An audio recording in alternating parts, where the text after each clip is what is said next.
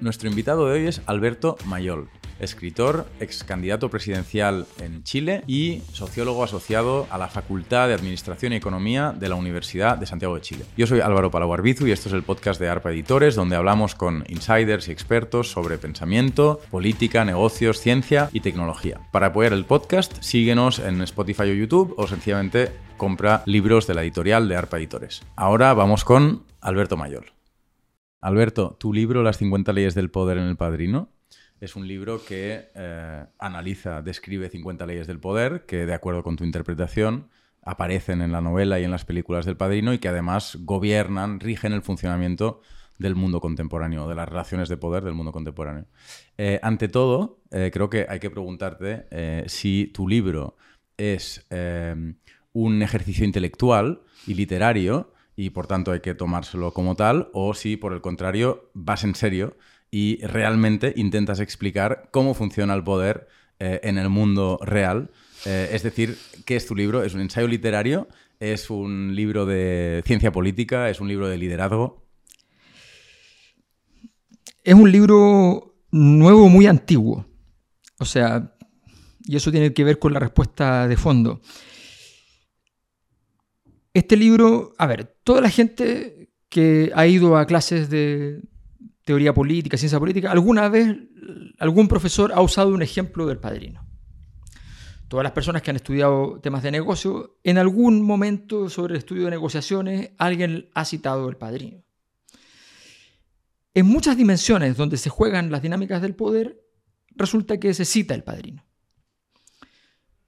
No ha de ser una casualidad. Por supuesto, uno tiende a no tomárselo demasiado en serio, Primero porque si uno empieza a sacar conclusiones para la realidad desde la ficción, ya empieza a temer por sí mismo. Es natural. Te, da temor pensar que la ficción va a ser un, camino de desarrollo de tu, de tu realidad. Pero es así. La verdad es que sí van en serio. Sí, o sea, ¿por qué lo digo? Porque básicamente cuando, cuando comenzó esto era un ejercicio intelectual. Cuando comenzó esto era darse cuenta de que habían un montón de ejemplos fantásticos para efectos de la teoría política y de los estudios de las crisis, en fin, y, que estaba buenísimo el, sacar ese repertorio. Luego, además, cuando uno tiene un gusto por. Yo, además, estudié estética, entonces, cuando uno tiene un gusto por el mundo de, de las artes, con mayor razón. Y hay un montón de gente que le encanta el cine, bueno, con mayor razón. Pero me pasó que cuando estuve en política un periodo de tiempo, eh, me sirvió muchísimo. Y, cuando trabajé en un banco, me sirvió muchísimo. Y, en el mundo académico, que es un mundo muy, donde se juega mucho con poder, también me sirvió muchísimo. Y cuando no lo ocupé, me fue muy mal. Entonces yo me lo tomo muy en serio, eh, porque lo he sufrido muy en serio no porque diga, oye, no, esto de verdad creo que funciona, no, es que lo sé positivamente. Eh, y mucha gente que lo ha leído, me pasaba hace poco con una, con una chica que, que, trabaja en el mundo de la ópera y me decía, eh, me decía, mira, tengo estos problemas. Le digo, no, mira, léete este libro. Y después me escribe y me dice, me lo he leído antes, o sea, que es una reacción frecuente. Si se lo leyera Tamames también diría lo mismo, o sea, mucha gente diría lo mismo. Eh, está lleno de gente en política que, podría decir lo mismo fácilmente. Y uno también en, su propio trabajo, en la universidad, en muchos lugares, pasa lo mismo. Voy en serio en ese sentido. Perfecto, o sea que vamos en serio. Entonces, ¿cómo funciona eh, el poder eh, en el mundo contemporáneo? Una de las conclusiones del trabajo es que funciona como siempre, que no cambia tanto. Em, vivimos en un mundo con, con menos poder, porque el poder lo hemos desinstitucionalizado. Luego de haberlo logrado domesticarlo en un larguísimo proceso civilizatorio de cómo organizar esta cosa informe que es el poder, eh, hemos tomado la decisión, sin tomarla probablemente, de destruir toda esa estructuración y dejar al poder libre, eh, creyendo que con eso íbamos a devastar ese territorio incómodo y desagradable de las asimetrías de poder, la desigualdad ante el poder. A ver, espera. Mm, explica lo que quieres decir. ¿Qué, ¿Qué, significa que hemos desinstitucionalizado el poder, que lo hemos dejado libre? El poder por sí solo es simplemente el poder mamífero. Los mamíferos queremos controlar más territorio. Puede ser un gato, puede ser un león, puede ser un perro, puede ser un humano. En esa búsqueda de controlar más territorio, necesitamos someter a terceros. Y en esa búsqueda, entonces tú construyes una mayor capacidad imperial, entre comillas, sobre esos terceros. Y sobre, eventualmente, otros actores que están más lejos, más distantes, y que tienen otras organizaciones. En ese camino, tú empiezas a construir una base de, funcionamiento.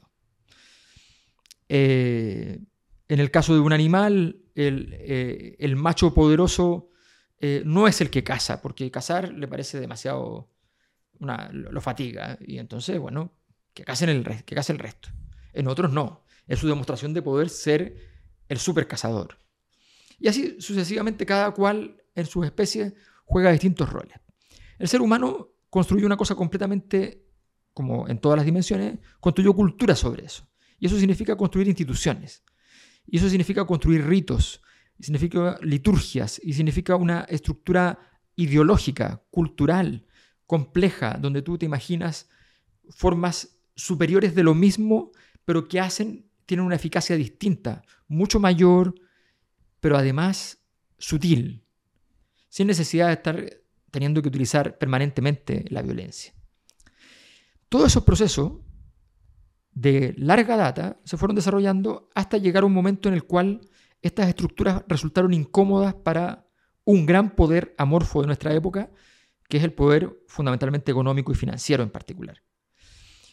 Y este poder financiero, erotizado consigo mismo, eh, deseoso de su, de su propio crecimiento, sencillamente ha pasado por encima de estas instituciones y, por encima de y, ha construido un escenario que solemos llamar elegantemente desintermediación. Ya no hay elementos intermediarios. Ya no necesitamos ir a la institución tradicional que entrega X cosa para hacerlo. Lo podemos hacer por otro lado. Nos inventamos otro camino. Ese camino normalmente era para los rebeldes, para los revolucionarios, y era un camino hostil. Hoy día es el camino que mucha gente está tomando. Y en el marco de eso, el poder vuelve a ser más bien una estructura de poder y no una estructura de una estructura política. Deja de ser política. La política es lo que le llamamos nosotros la domesticación del poder. Bueno,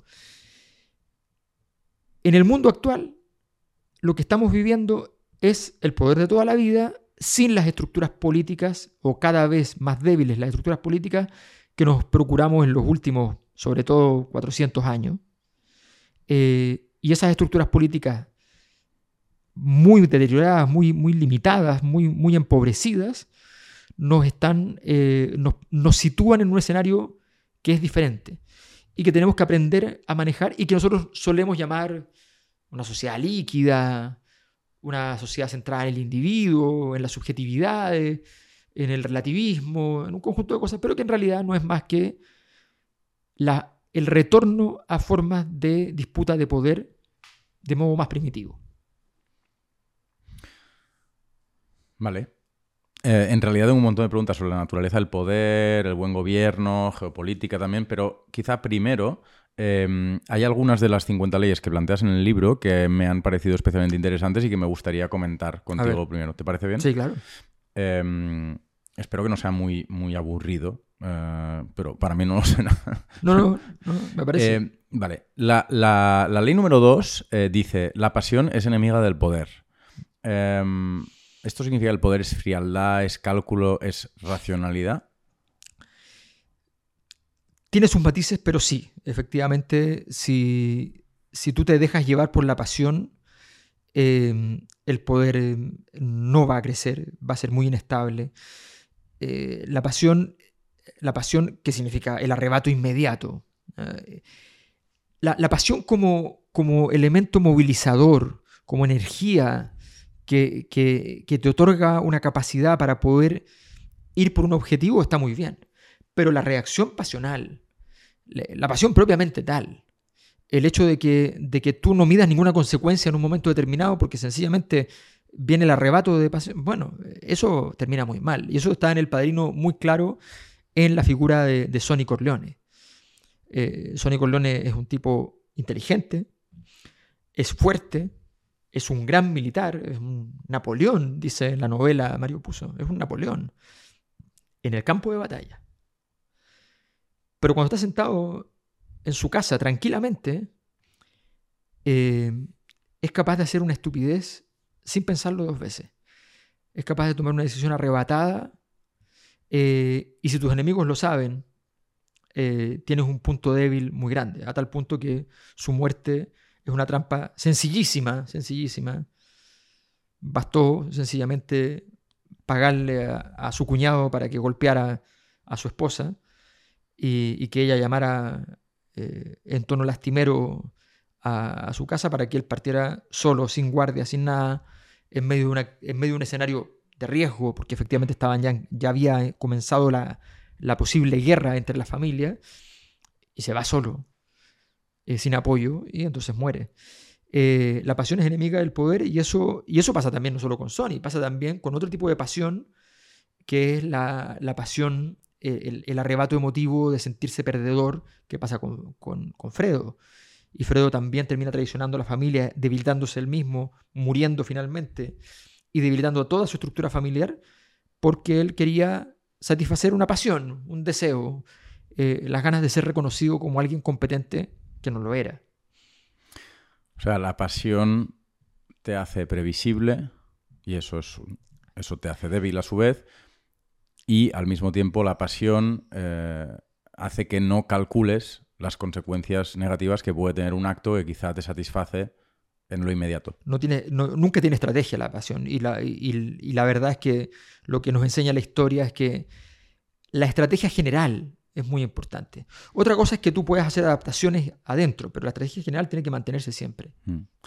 Eh, ley número 6 es exactamente lo que te quería preguntar. La ley número 6 dice no toda acción debe responder a una estrategia, pero toda acción debe ser coherente eh, con una estrategia, con la estrategia que te, que mm. te, hayas planteado. Entonces te quería pedir que explicaras este matiz, eh, pero también que explicaras por qué es importante tener una estrategia. Porque el día a día es táctico todos los días tomamos decisiones tácticas y ajustamos un poco la realidad a partir de lo que va pasando. Y eso está bien, es normal. Pero si tú no tienes una estrategia general, en poco tiempo tu ruta va a ser cualquiera. Pero cualquiera. Vas a estar en cualquier sitio. Entonces, tienes que ser capaz de estar permanentemente pensando en esos caminos que responden a la estrategia general, porque si no, todo el diseño que hiciste, si es que lo hiciste, porque muchas veces no se hace, si es que lo hiciste, eh, por ejemplo, una estrategia puede ser simplemente un, principio general. Eh, hablábamos antes, por ejemplo, de Elon Musk y su principio general es velocidad. Yo ganaré por la velocidad. Todos los demás valores para mí están subsumidos en la velocidad. Si no soy rápido, si no soy el más rápido, no ganaré. Y si los demás logran que yo no sea tan rápido, perderé. No me, no, me puedo preocupar de todo lo demás. No podría. Soy malísimo en esto. Bueno, tengo que tratar de no ser tan malo, pero no voy a ser el mejor en eso. Mi estrategia es la velocidad. Y la he diseñado no solo porque yo tengo esas competencias de ser rápido, sino que porque entiendo que esa industria, en esa industria va a ser relevante ser rápido. Eh, tener una estrategia general es fundamental. Si no sabes de dónde partes y no sabes cuál es el escenario donde tú puedes desplegar tus capacidades individuales o colectivas, organizacionales, en fin, no, no vas a poder llegar. Entonces la, estrategia, y esto muchas veces me ha tocado hacer evaluaciones, diagnósticos de, situación estratégica de, empresas, por ejemplo, y lo ves un montón. Te das cuenta y dices, bueno, pero ¿por qué están haciendo esto? Mm. Ah, no, porque hace cinco años funcionó muy bien esto y entonces empezamos... y te enamoraste de algo que, que se ve súper bien, que todos te lo aplauden, y que su línea recta te lleva a la ruina. De un modo muy cómodo y tranquilo. Que siempre hubo una- un, un- un mal consejero. Entonces, la, estrategia general es, es clara. eh, En, el, en el- en el fútbol, eh, el director técnico que dice, este partido lo vamos a jugar distinto. Porque el equipo que está al frente es muy poderoso. No podemos hacer el juego que hacemos siempre, así que nos vamos atrás, nos arropamos. Acabas de destruir todo tu torneo, tu campeonato completo. O sea, si tú eres un equipo que jugaba hacia adelante y te dicen, no, sí, pero eh, depende del rival. No tienes estrategia. Tienes Bueno, una táctica. Puede ser, puede ser una estrategia de adaptación al rival. Bueno, pero mejor que con el equipo el- grande no te conviene más quizás perder manteniendo tu filosofía para mañana poder ganarle a ese equipo. En vez de sacrificar tu filosofía y decirle a, a- a tu equipo que está contigo allí, decirle, mira, yo no creo en lo que digo, o sea, se lo digo hoy día, pero mañana no.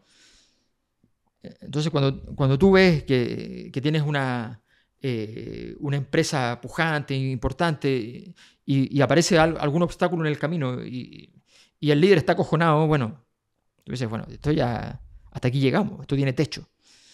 Eh, eso, esa, esa capacidad de entender que cuál es tu estrategia, tu estrategia, además muchas veces la estrategia, ojo, está diseñada por la realidad. A veces ni siquiera tienes derecho a diseñarla. Mm. El mundo quiso que tú estuvieras en una, cierta posición.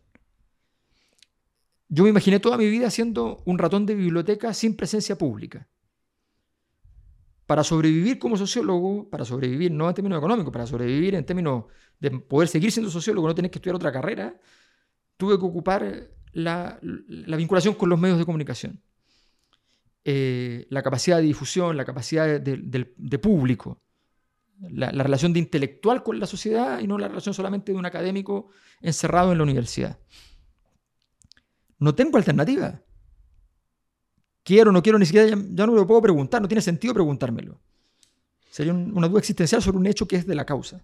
Una estrategia es eh, una comprensión lúcida de quién es uno, de en qué contexto se sitúa, qué dirección eh, quiere intentar recorrer, qué camino quiere intentar recorrer, entiendo y por qué. ¿Y qué principio no debes violar nunca? Vale. Es una filos- también es una Es una filosofía, de trabajo. una- Exacto, exacto. Entonces tú quieres alimentar eso, tienes que alimentarlo. Siempre de una manera tal que no siempre es igual, pero siempre va orientada a la misma dirección. Una, una pequeña, una brevísima paréntesis. em, o un brevísimo paréntesis. Em, ¿Tienes alguna recomendación de lectura sobre estrategia? La estrategia es un tema, evidentemente, bueno, es un- uno de los grandes temas de la literatura de no ficción universal y de ficción también. Eh, ¿qué, qué leer? Porque muchos libros de estrategia son, en el ámbito de los negocios, Sí. son muy, ¿no? Yo creo que creo que es muy bueno observar en la práctica de los casos, por ejemplo, la literatura sobre política internacional de Henry Kissinger. Eh, eh, en mi país es muy mal visto eh, Kissinger porque bueno, Por motivos. ayudó a, pro- a promo- promovió el golpe de Estado. Eh, pero es brillante. Y, y tú te das cuenta ahí que la forma, hay que fijarse en la forma de pensar. Yo siempre digo, esto no se va a aprender con una receta. Esto se va a aprender tratando de entender lo que está diciendo ese, ese analista, lo que está diciendo una... un- siempre digo, leer a Maquiavelo es fantástico. Este libro, Las 50 leyes del poder, es una versión de Maquiavelo en, en Mm. versión contemporánea a través de la película del Padrino. Mm. Pero, pero es, Es el, es el príncipe. Es- el después, príncipe. después hablaremos de esto. Es el príncipe. Entonces, príncipe. Eh, enten- eso, esos son elementos fundamentales. Creo que eh, entender, por ejemplo, yo siempre digo, eh, ¿has entrado a la página web del Vaticano? Yo no. Bueno, si entras a la página web del Vaticano, en decadencia y todo, sigue siendo un lugar estratégico formidable para entender. Mm. Hay dos páginas que en sí mismas, revisarlas es un, un poema a la estrategia. Y si no lo has entendido, cuando, cuando entraste a la página vas a tener que entrar muchas veces hasta que digas, ah, esto es lo que está pasando aquí. La página, la página de la CIA y la página del Vaticano. Cada dos tres meses hay que revisarla. El Vaticano lleva unos 10 años, más o menos, donde en la página web, en portada, siempre hay un, eh, un, eh, un link a una sección que se llama abusos sexuales. El tema más duro está ahí, en portada. Eh, su antipublicidad fundamental, su gran crisis está ahí. Han cometido muchos errores en el camino, sí, sin duda, pero diseñan su acción. Em, Ratzinger, mm, eh, todos sabían que los papas no podían renunciar. Y Ratzinger sabía que sí se podía renunciar a papa. Y nunca se lo dijo a nadie hasta que renunció él mismo. Eh, eso significa tener una, capacidad estratégica muy importante. Entonces hay que leer mm. eh, acciones. Es, muy difícil entender esto. Por eso, como, como un mero manual sin, caso, sin casuística, eso lo enseña Maquiavelo justamente, sin casuística es muy difícil. Lo que pasa es que a uno no le, tiene, no le hace sentido la experiencia del romano con el otro romano del siglo V, del siglo IV, eh, no, no, no, no, no, te, no te vale. No lo entiendes, no, no, no tiene sentido del juego. Mm. Pero es la gracia que tiene tu libro, claro. Claro. Me quedo también con la, con la equivalencia entre estrategia y diseño. La, estrategia es eh, trabajarla, modelizar, diseño. Sí, modelizar, entender cuáles son las líneas de fuga que componen la realidad, ¿no? Sí, y a veces son cosas sencillas, o sea, no, a veces no son... A ver, parece más espectacular de lo, lo que pasa es que requieres muchos antecedentes, requieres mucho análisis, requieres desechar mucho de las cosas que se dicen que están dichas por lugares comunes. Mm. Eh, entonces, eh, si tú analizas algo, de pronto dices, a ver, pero esta pregunta que es súper sencilla, ¿está respondida realmente? o tenemos la sensación de que está respondida.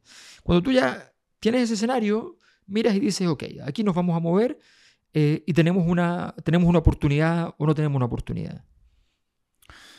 Me interesa mucho el tema de la estrategia, pero mm, te quiero preguntar por el matiz de tu ley 6. No toda acción debe responder a una estrategia, es decir, no estás, eh, no eres un determinista de la estrategia o un tirano de la mm. estrategia, eh, pero sin embargo toda acción debe ser coherente con la estrategia. ¿Puedes explicar el matiz?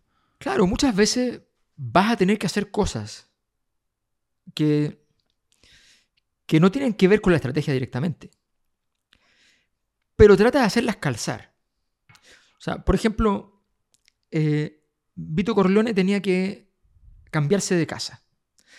Porque había recibido un atentado, empezaba un escenario de guerra, y en un escenario de guerra, ¿qué es lo que tú haces? No vas a vivir en la playa porque está el mar ahí mismo. Mm. Vas a tener que tener una, ciudadela más lejano. En la ciudad contemporánea es justo al revés. Sal del centro. No vas a poder vivir en el centro. Demasiada contingencia ocurriendo a tu alrededor.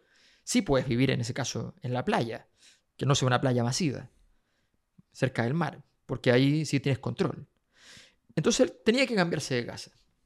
Y le dicen, bueno, ya, ya encontramos la casa, ya la compramos, está, sí, está bien, cómprenla, pero no nos vamos a cambiar todavía. Porque tenemos que analizar en qué momento esto cuadra con el resto de las cosas que tenemos que hacer. Tenemos que hacer muchas cosas. Mm. Tiene que estar, tiene que ser parte de, un, esquema. Luego lo mismo pasa cuando toman la decisión de irse a Las Vegas. Cuando la, la, familia empieza a ser muy fuerte en Las Vegas, dicen, bueno, nos vamos a ir allá.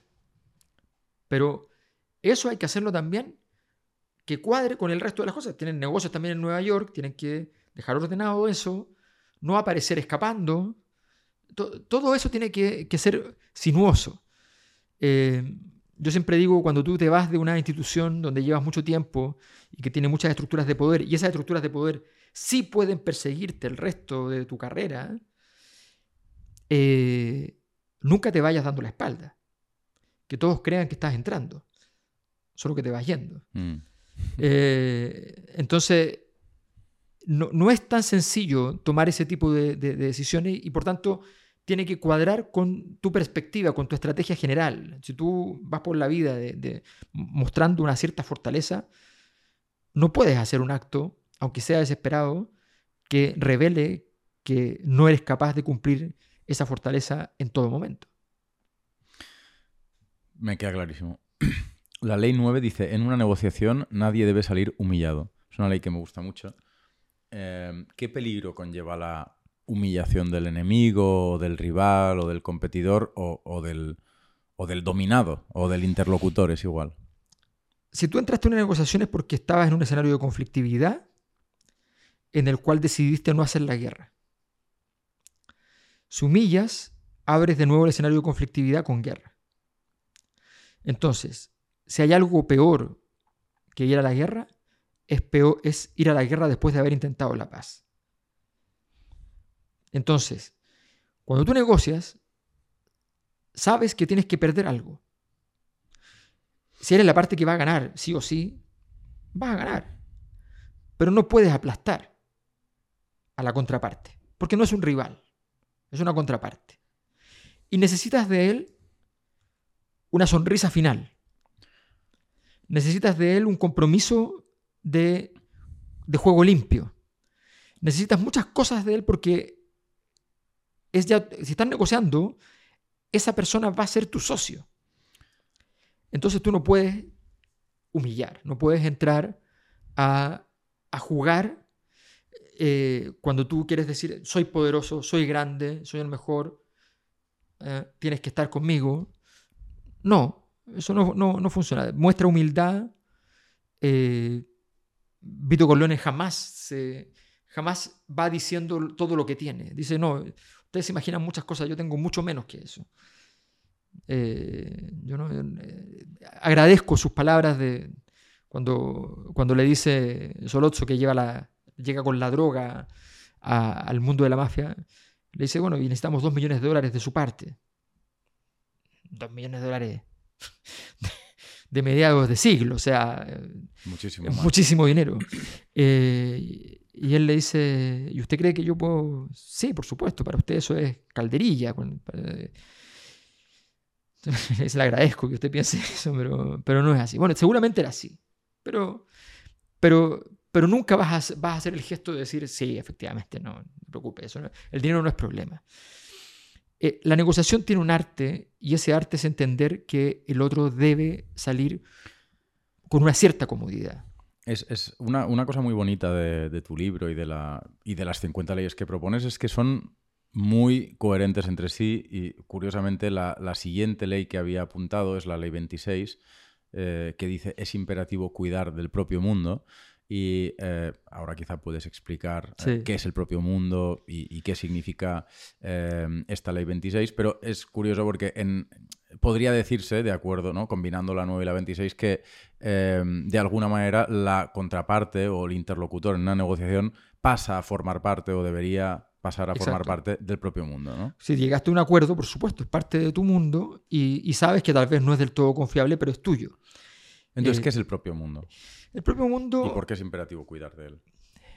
Porque es lo que está justo alrededor tuyo. No hay nada peor que, una, que si una tradición proviene de ese mundo. Se te hace muy difícil detectarla, se te hace muy difícil actuar. Eh, y, tienes que saber cómo lograr que ese mundo se mantenga fiel a ti. Eh, el mejor ejemplo es lo mismo que, pasa en la, en la, novela y en la película. En la novela está muy desarrollada la idea si yo tengo una persona que trabaja conmigo, obviamente en algo ilegal en este caso, y esta persona cae en la cárcel, es muy distinto si tiene dos años de condena o tiene seis años de condena. Dos años de condena los va a resistir. Tú le vas a dar su salario permanentemente, puntualmente a su esposa. Vas a preocuparte de sus hijos va a saber que todo esté bien. Y cuando salga de la cárcel, le vas a hacer una fiesta. Y cuando le hagas la fiesta, le vas a comunicar que además tiene un mes de vacaciones, que se vaya con la familia donde quiera, que está todo pagado. Esa persona, cuando caiga preso, no va a considerar que es una mala noticia. No te va a traicionar por ningún motivo. Esa persona está contigo para siempre. Eso es cuidar tu propio mundo, tener tener, lograr lealtad a tu alrededor. Eh, y eso significa cuidar a las personas a tu alrededor.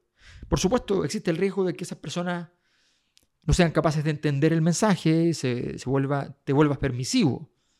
y la permisividad es una ley también, es un gran pecado.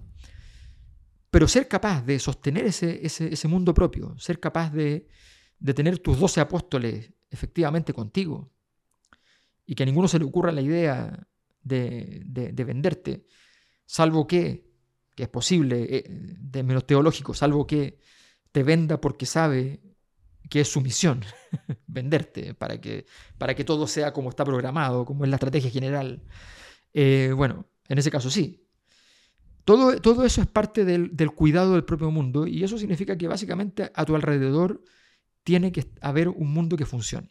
Y no es fácil, nada fácil. Mm. De alguna manera lo que estás diciendo es que el, el, el que busca y ejerce el poder eh, de acuerdo con tus leyes eh, tiene la responsabilidad de construir un mundo justo o aparentemente protector, al menos. Al como mínimo protector. Me recuerda bastante a. Ostras, no me voy a acordar de las palabras, pero en el segundo libro de Piketty, que se llama Capital e Ideología, eh, él habla de los. Es que no, no, recuerdo cuál es la expresión, pero creo que es regímenes de legitimidad. O sea, el libro se dedica a, analizar eh, cómo en diferentes épocas, diferentes eh, regímenes de desigualdad han construido marcos discursivos que le eh, otorgan eh, legitimidad. Exactamente, marcos discursivos. Y, no solo eso, sino que instituciones, leyes, discursos, una, una, ética que efectivamente justifican esa desigualdad eh, legitiman esa desigualdad y de alguna manera pues es lo que, lo que comenta ¿no? esta ley 26, es, un poco eso, ¿no? O sea, es intentar eh, construir un, un, régimen de legitimidad eh, que justifique una estructura, por lo demás, extraordinariamente desigual, exacto. potencialmente injusta, en la que hay un Vito Corleone y Exacto, exacto. Pero la legitimidad, la legitimidad es, bueno, el poder sin legitimidad termina desvaneciéndose. O sea, eso eso es un, dato que siempre hay que considerar. La legitimidad tiene muchas formas distintas. La legitimidad no necesariamente es el amor, del, de, a veces es así, es la admiración, el amor de, los súbditos. Pero en muchas ocasiones la legitimidad viene del miedo. Lo que pasa es que sostener el miedo no es fácil. ¿Cómo, ¿Cómo, tú sostienes permanentemente el miedo de una manera tal de que no haya el hastío para rebelarse? Y haya suficiente miedo para hacerte caso eh, sin necesidad de que tú tengas que ejercer permanentemente la violencia, porque si la ejerces permanentemente, entonces se van a revelar. Entonces, las estrategias de los... Estoy, hablando de una cosa que los dictadores manejan muy bien. Y los dictadores se entienden entre sí. Saben de lo que están hablando. Eh, Fidel, Fidel Castro quería conocer antes de morir a Juan Pablo II porque lo admiraba. Y Fidel Castro, alguna vez, eh, gente de Chile le mostró unos análisis que hacía un, sociólogo chileno en la época, los años, el año 80, donde el sociólogo decía, si bien hubo fraude electoral en el plebiscito que aprueba la Constitución, resulta que es evidente que podría incluso haber ganado sin fraude ese plebiscito Pinochet. Y eso fue un escándalo para el mundo de la izquierda. Que esta persona de izquierda dijera eso. Y resulta que esta, eh, Fidel Castro lee ese documento y dice, al fin alguien lo dice. Es obvio. No podría durar un dictador, por dictador que sea, si no, si, no, tiene una base de legitimidad. Entonces, entenderlo, entender el fenómeno de la legitimidad en, todos, en toda su complejidad, es el gran desafío del análisis político. Y normalmente es una palabra que se entiende muy mal. No se entiende que la legitimidad es un fenómeno que no es político, es un fenómeno que ocurre en los marcos normativos y culturales de la sociedad y que tiene un rendimiento que es político, que no es lo mismo. Entonces, eh, tal como tener un medio de comunicación no es una empresa, tiene un rendimiento que es político. El rendimiento de un medio de comunicación no es ganar dinero para la inversión que tiene un medio de comunicación es muy discreto como negocio, cuando lo es, si es que acaso lo es. En realidad normalmente es un agujero de dinero que tienes que inyectar permanentemente. Pero tiene un rendimiento político que es tan importante que toda la gente que tiene mucho poder quiere tener un medio de comunicación. Ley 32. Todo hombre tiene su destino. Eh, esta, Es quizás la única ley... Más eh, metafísica. Sí, es la más metafísica y por tanto, como tú sabes, quizá la que, la que me ha generado más dificultad. eh, porque eh, es difícil entender por qué no es una butad. Eh, ¿Se puede entender el destino de uno mismo a priori? Es decir, eh, ¿tiene, ¿tiene alguna gracia la ley o sencillamente cuando somos muy mayores nos enteramos de cuál era nuestro destino No. a posteriori, con racionalización a posteriori? A ver, esa ley tiene una trampa, pero no una trampa de la ley, en realidad es una trampa de la historia. La trampa es el calvinismo. El, cal- el- el- el calvinismo estableció una noción de destino que tiene que ver con que estamos programados por la divinidad para llegar a un cierto sitio. No, no, no es eso.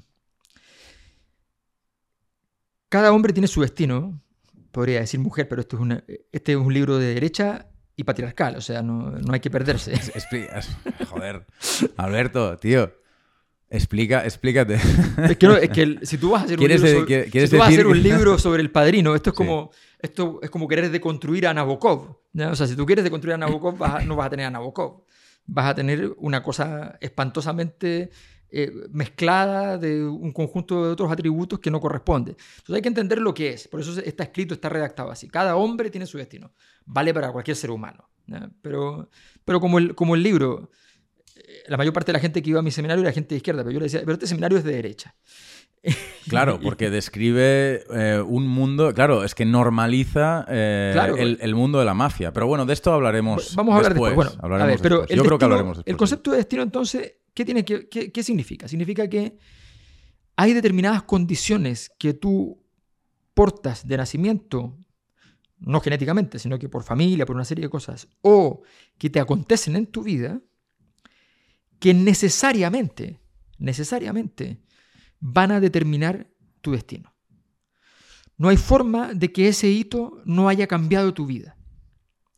Sonny Corleone se- en el colegio no ponía atención en nada, se peleaba con todos los chicos, era un desastre en el colegio. Solo quería estar en casa con su padre aprendiendo a gobernar la institución, la mafia que había creado su padre. Entendía perfectamente lo que era desde muy pequeño. Y lo entendía porque había pasado algo en su vida que los demás no sabían. Y es que él había visto a su padre en, su en el primer asesinato que había hecho. En el, en el asesinato donde él se convierte en el controlador del Bronx. Una escena por los tejados. Las muy escenas por los tejados en El Padrino 2, Fanucci. ¿ya? Bueno, ese asesinato él lo vio y entendió en ese instante, reconstruyó y entendió lo que hacía su padre. Y él entendía que el, colegio no tenía nada que ver con eso que él iba a hacer y quería estar allí. Entonces, cuando Vito Corleone le dice, ¿por qué te estás portando así? Muy cariñoso Vito Corleone como padre, ¿por qué te estás portando así en el colegio? ¿Por qué haces todo eso? Y él le contesta simplemente, vi cuando mataste a Fanucci. Y su padre entendió que ese chico ya tenía su destino marcado. Que el chico tenía que entrar a la mafia y tenía que aprender a estar en la mafia. Y ya estaba. Entonces, esos hechos, los grandes acontecimientos, o las grandes condiciones de existencia, sobredeterminan tu futuro. Y en ese sentido, allá hay un destino. Eh, y va a ser muy difícil que lo rompas. Más bien vas a tener que saber administrarlo, ojalá en tu favor, por supuesto, eh, con respeto, con tranquilidad, sin sobresaltos, sin altisonancias, pero, pero, ese, pero ese es tu destino, está allí, de alguna manera está escrito. Lo puedes modificar, lo puedes modificar, pero no puedes ir en contra de eso. Eso eres, eres tú. O sea, puedes ir en Lo que quieres decir es que no puedes. eh, no puedes. No es que no puedas ir en contra. Puedes es ir en contra respetándolo. Exacto. No, lo que no puedes hacer es eh, hacer como si no ese contexto no existiera. Claro. Eso es Claro. lo que quieres decir. O sea, eso, eso Claro, porque en el ejemplo que das en el libro, bueno, en el ejemplo de Sony, eh, pues eh, perfectamente podría Sony haber decidido hacer otra cosa eh, con eh, ese evento ¿no? de, de su línea de vida, o eh, la psicología de Sony podría haber hecho que otros acontecimientos le importaran más que aquel. Exacto, exacto. Pero, pero la densidad, a ver, mira, te pongo un ejemplo personal. Yo fui candidato presidencial a unas primarias de lo que de la coalición que hoy día gobierna el Frente Amplio en Chile. Eh, soy de izquierda. Mi padre es uno de los fundadores del partido político que más cercano a Pinochet Mm. eh, cuando se empiezan a formar los partidos políticos, terminando la dictadura a fines de los años 80, este, este movimiento político se convierte en partido político, se separa del partido histórico de la derecha chilena y forma su propio partido, que llega a ser después el partido más grande de Chile de algunos años, en fin. Y mi padre era muy cercano al fundador de ese partido, un ex senador. Bueno, eh, esa historia a mí siempre me parecía incómoda, me desagradaba. No porque me desagradara, sino porque, porque a la gente le importaba. La misma gente que dice, no, cada uno tiene derecho a... que- pero no no- no lo siente realmente. Entonces yo jugaba a contrapelo de eso siempre, hasta que entendí que no había ninguna alternativa que, que alguien entendiera. Eh, eso como algo normal, que siempre iba a ser un cuestionamiento. A nadie le importaba saber que mi madre era de izquierda, a nadie le importaba saber que mi abuelo había sido eh, expulsado de España en la guerra civil por los republicanos, eh, expulsado estando con los republicanos. Por los nacionales. por- claro. Eh, no, a nadie le importaba. Lo que le importaba era esta historia de una persona conocida, mi padre había tenido cargos importantes, en fin. Bueno, ¿y yo qué, qué? ¿Iba a pelear con esa realidad? Pelea con esa realidad. Y era un desastre pelear con esa realidad. Era parte de mi destino entender que eso estaba allí. Y, que lo me podía revelar a eso, pero estando allí. Ese es el destino. Ese era mi destino. No tenía cómo evitarlo. A mí me molestaba mucho cuando era pequeño, que tenía profesores en el colegio, pero muy pequeños, que me ponían, me bajaban las calificaciones porque eran profesores de izquierda. Y otros que me las subían porque eran profesores de derecha. Y me molestaban ambas cosas. No era capaz de... Y, y me, y- y- y me irritaba profundamente. ¿Qué crees que es más importante respecto a esta ley 32? La 32, ¿verdad? Sí. Em, eh, insistir en el autoconocimiento de uno mismo hasta entender eh, cuáles son las variables que determinan nuestro propio destino o pensar el destino de los demás. No, no, no. eh, es una relación más íntima esta, es más, es más propia, sí, sin duda, sin duda. Hay que, siempre hay que entender los contextos, siempre. Eh, la, política moderna nace del concepto de representación. Y el concepto de representación es un concepto del teatro. Eh, entonces, siempre piensa como si fuera un teatro. No es suficiente, pero siempre piensa como si fuera un teatro. Eh, lo siguiente que tendrías que sumarle luego del teatro lo que quieres decir es siempre piensa las cosas desde la afuera. No, siempre, no piensa, pi- siempre las cosas como si hubiese un escenario donde hay actores, ¿Mm? donde los actores tienen un guion, que se puede modificar, pero hay un guion de base, Mm.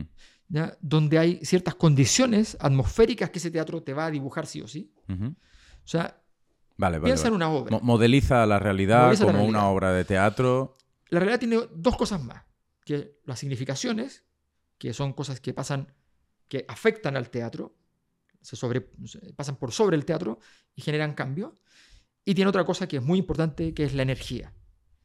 La energía, cuando entra la energía de por medio, eh, no es lo mismo que yo entre aquí y te diga, disculpa, es que ando trayendo en, mi, maletín, eh, llevo una- un, un cheque de 3 mil millones de dólares.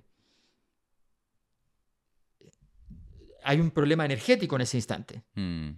Este tío tiene 3 mil millones de dólares. ¿Qué significa eso? ¿Qué, ten- qué tengo que hacer? En ese momento tú vas a pensar inmediatamente, ¿qué hago? ¿Ya? ¿Me asocio? ¿Lo mato? ¿Qué, qué- qué hago? O, o- o ignoro? ¿O está loco? Es un problema energético de gran tamaño porque no, es inabordable. Pero eso puede darse en el teatro también. Se puede dar en el teatro, pero, pero es un fenómeno energético que, que- que es lo que diríamos en teatro un deus ex machina. Mm. Es la aparición de un elemento disruptor. ¿Vale? Que cambia las reglas del guion establecido. Entonces siempre hay que tener en cuenta ese elemento energético porque te puede cambiar las reglas. Mm. Pero tú con eso tienes todo el repertorio que tienes que analizar.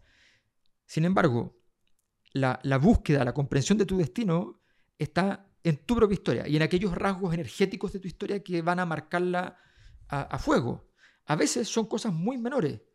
A, veces hay grandes deportistas que yo les he escuchado decir, eh, para mí el momento más importante de mi vida fue cuando estuve ocho meses enfermo en cama. Mm.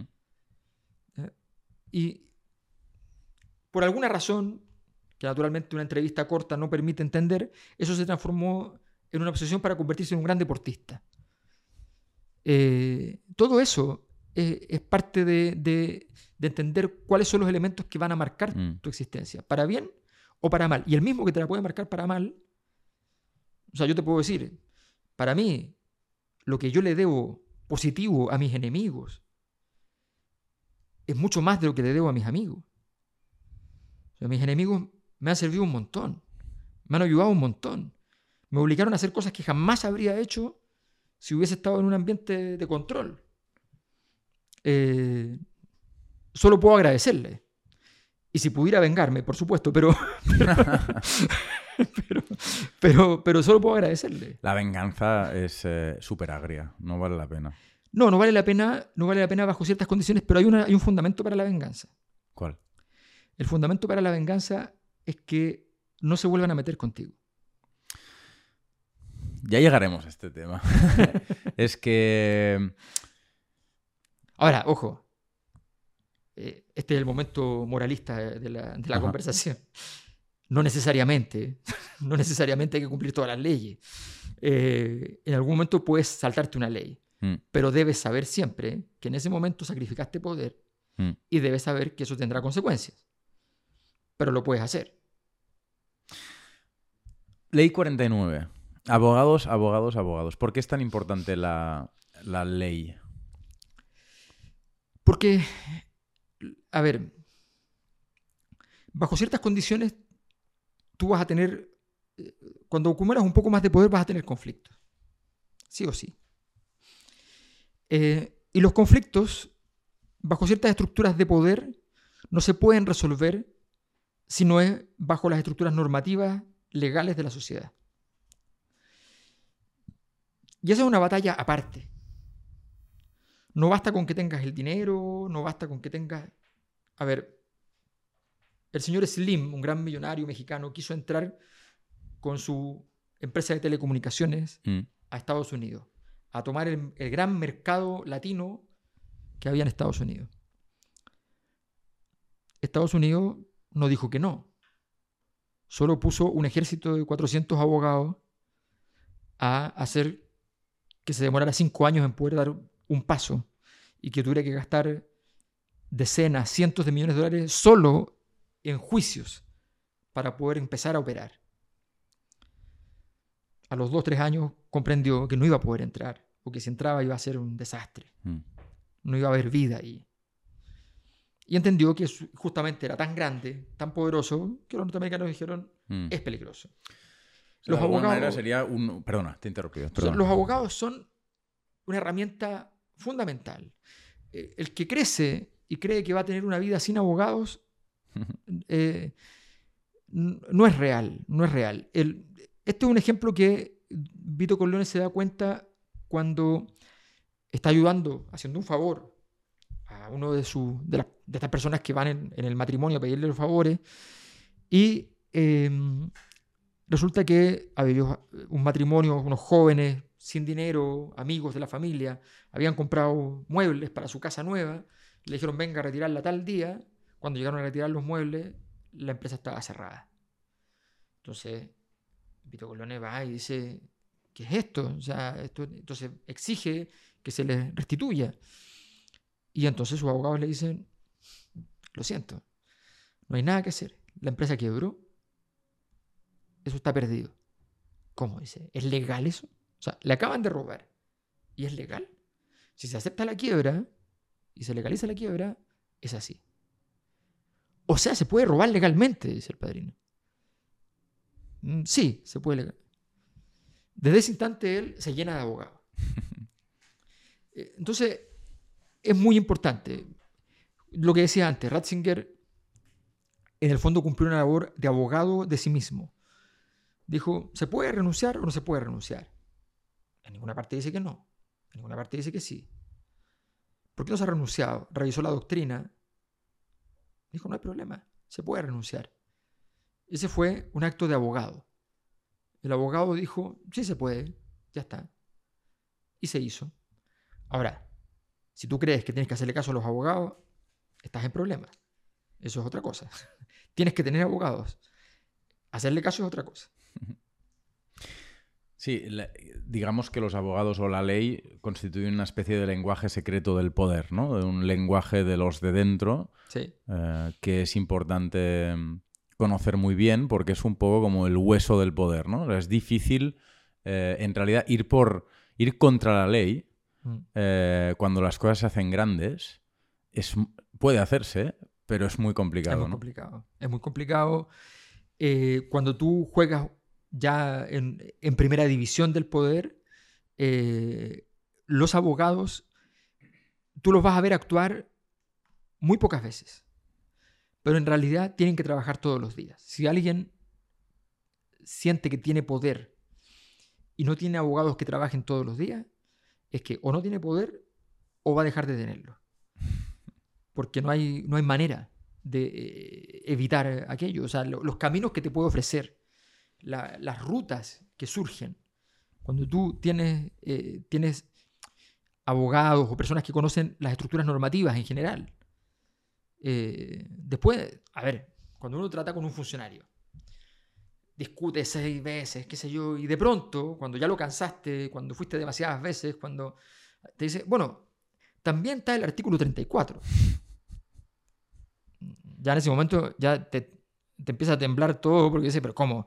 ¿Hay otro artículo que sirve para esto? Sí, claro. O sea, yo estaba a veces dos años con un proceso eh, judicial y qué sé yo, y, digo, pero ¿cómo no va a poder salir esto y qué sé yo, y se ha retrasado por una serie? ¿Cómo no va a haber un camino más corto? No, no hay un camino más corto. Hasta que vas con un buen abogado y dices, bueno, sí hay un camino más corto. Es muy complejo, es muy improbable. No, no, no es complejo. Los jueces suelen poner mala cara, pero se puede. Existe otro. Bueno, todo eso es fundamental. Mm. Eh, y para eso, no solo abogados, buenos abogados. la última ley, la 50, eh, dice que no hay poder en la mentira. Mm. Em, que es una formulación un poco extraña porque en realidad lo que se explica en el capítulo en cuestión es que el poder está en el silencio. Mm. ¿Puedes explicar qué quieres decir? no hay poder en la mentira no significa reivindicación de la verdad. Eh, significa la reivindicación del silencio. Em, a ver, el poder está fundamentalmente en el hecho de que eh, no hayan rastros de aquellas acciones tuyas en las cuales eh, eres imputable. Pero al mismo tiempo, tiene que ser explícito que aquellas cosas que tú hiciste, sí las hiciste tú. Pero que lograste una impunidad gloriosa, artística. Eso es muy importante en, el poder. Todos saben que Ratzinger filtró los documentos que aparecieron en ese libro sobre los los archivos secretos del Vaticano. Todos lo saben en el Vaticano. La forma de decir lo sabemos fue meter preso al Camarlengo, al secretario personal de Ratzinger. No vas a meter preso a Ratzinger. Entonces, todos saben la verdad, porque deliberadamente Ratzinger dejó huellas. Entonces, en ese camino, lo que podría haberse diseñado en un camino en el cual quien entregaba todo era alguien del mundo del lumpen, un mecanismo completamente, completamente distinto. Bueno, no fue así, no fue así. Siempre hay una señal. Entonces, la mentira es una narración que puede ser contrastada. Y se va a notar dónde está el problema. Y se va a notar qué es lo que quisiste ocultar de todo lo que había allí, que fue lo más importante para ocultar. O sea, es una huella completa. En la mentira no solamente no es eficiente, sino que es casi mejor que la verdad, porque no solo dice lo que pasó, sino que dice lo que deseas. En cambio, el silencio no dice absolutamente nada. La mentira es un último recurso. Eh, Michael Corleone, en esa escena fantástica final del Padrino 1, eh, bueno, no es la escena final realmente, pero, pero al mismo tiempo es la escena final. Eh, está con, su esposa, con Kate, y ella le está diciendo que él había asesinado a su cuñado. y él no le contesta, no le contesta, no le contesta. Entonces ella le exige que le, que le responda. Y, Michael se da cuenta que ya no hay alternativa, que va a tener que responderle algo. Eh, y, le, insiste con la doctrina, no te metas en mis negocios, esto no es asunto tuyo, no te metas en mis negocios, esto no es asunto tuyo. Esto... O sea, mi madre no me habría preguntado esto porque era su mundo y el mundo de mi padre, son cosas diferentes. Eh, y hay cosas que solo simplemente hay que hacerlas y luego hay que olvidarlas y ya está. No me preguntes, no me preguntes, vas a tener que decírmelo. Y entonces él golpea la mesa y la mira y le dice, no, yo no lo maté. Con una cara de convicción y una mentira formidable. Y Kate se, se tranquiliza, lo abraza, brindemos, le dice, va a buscar el, algo para servir, un coñac, creo. Y, y resulta que entra todo el equipo el cuadro administrativo de Michael y le cierran la puerta y la dejan fuera. Ese cierre es la evidencia que a ella le queda claro en ese instante que efectivamente eso es una mentira. Eh, pero esa mentira él la tuvo que decir porque ya no tenía alternativa. Bueno, o tenía, pero no quería cargar con esas consecuencias. Pero no sirve de nada. Ese matrimonio en la siguiente película ya está muerto está destruido, pero en, su peor, o sea, en sus peores condiciones. Entonces no, tiene, no tiene destino la, mentira. Solo el silencio, solo el secreto, la humertad, el pacto de silencio es lo único que conserva el poder estable. Súper. 50 em, leyes son un montón de leyes. Em, son leyes, son reglas, son buenas ideas, son, son consejos. Hay que conocerlas todas para ejercer el poder de forma eficaz. A ver, son leyes. O sea, eh, no... Una ley es una cosa muy fuerte. Sí. Eh, casi no se usa, pero es porque vivimos en un mundo donde todas las cosas que, queremos dar por definitivas, para decir que son definitivas, decimos que no lo son. Pero, pero bueno, pero es, es, condición de época. Pero yo prefiero decir lo que es. Son leyes. Yo, cada vez que me he saltado una ley o sencillamente he violado una ley, inmediatamente voy a vivir las consecuencias de eso. O sea, es, muy claro. Porque hay, acciones que acumulan poder y acciones que no acumulan poder. Insisto, está en uno, si en un momento determinado uno dice, yo no estoy dispuesto a acumular poder de esta manera y no voy a hacer esto.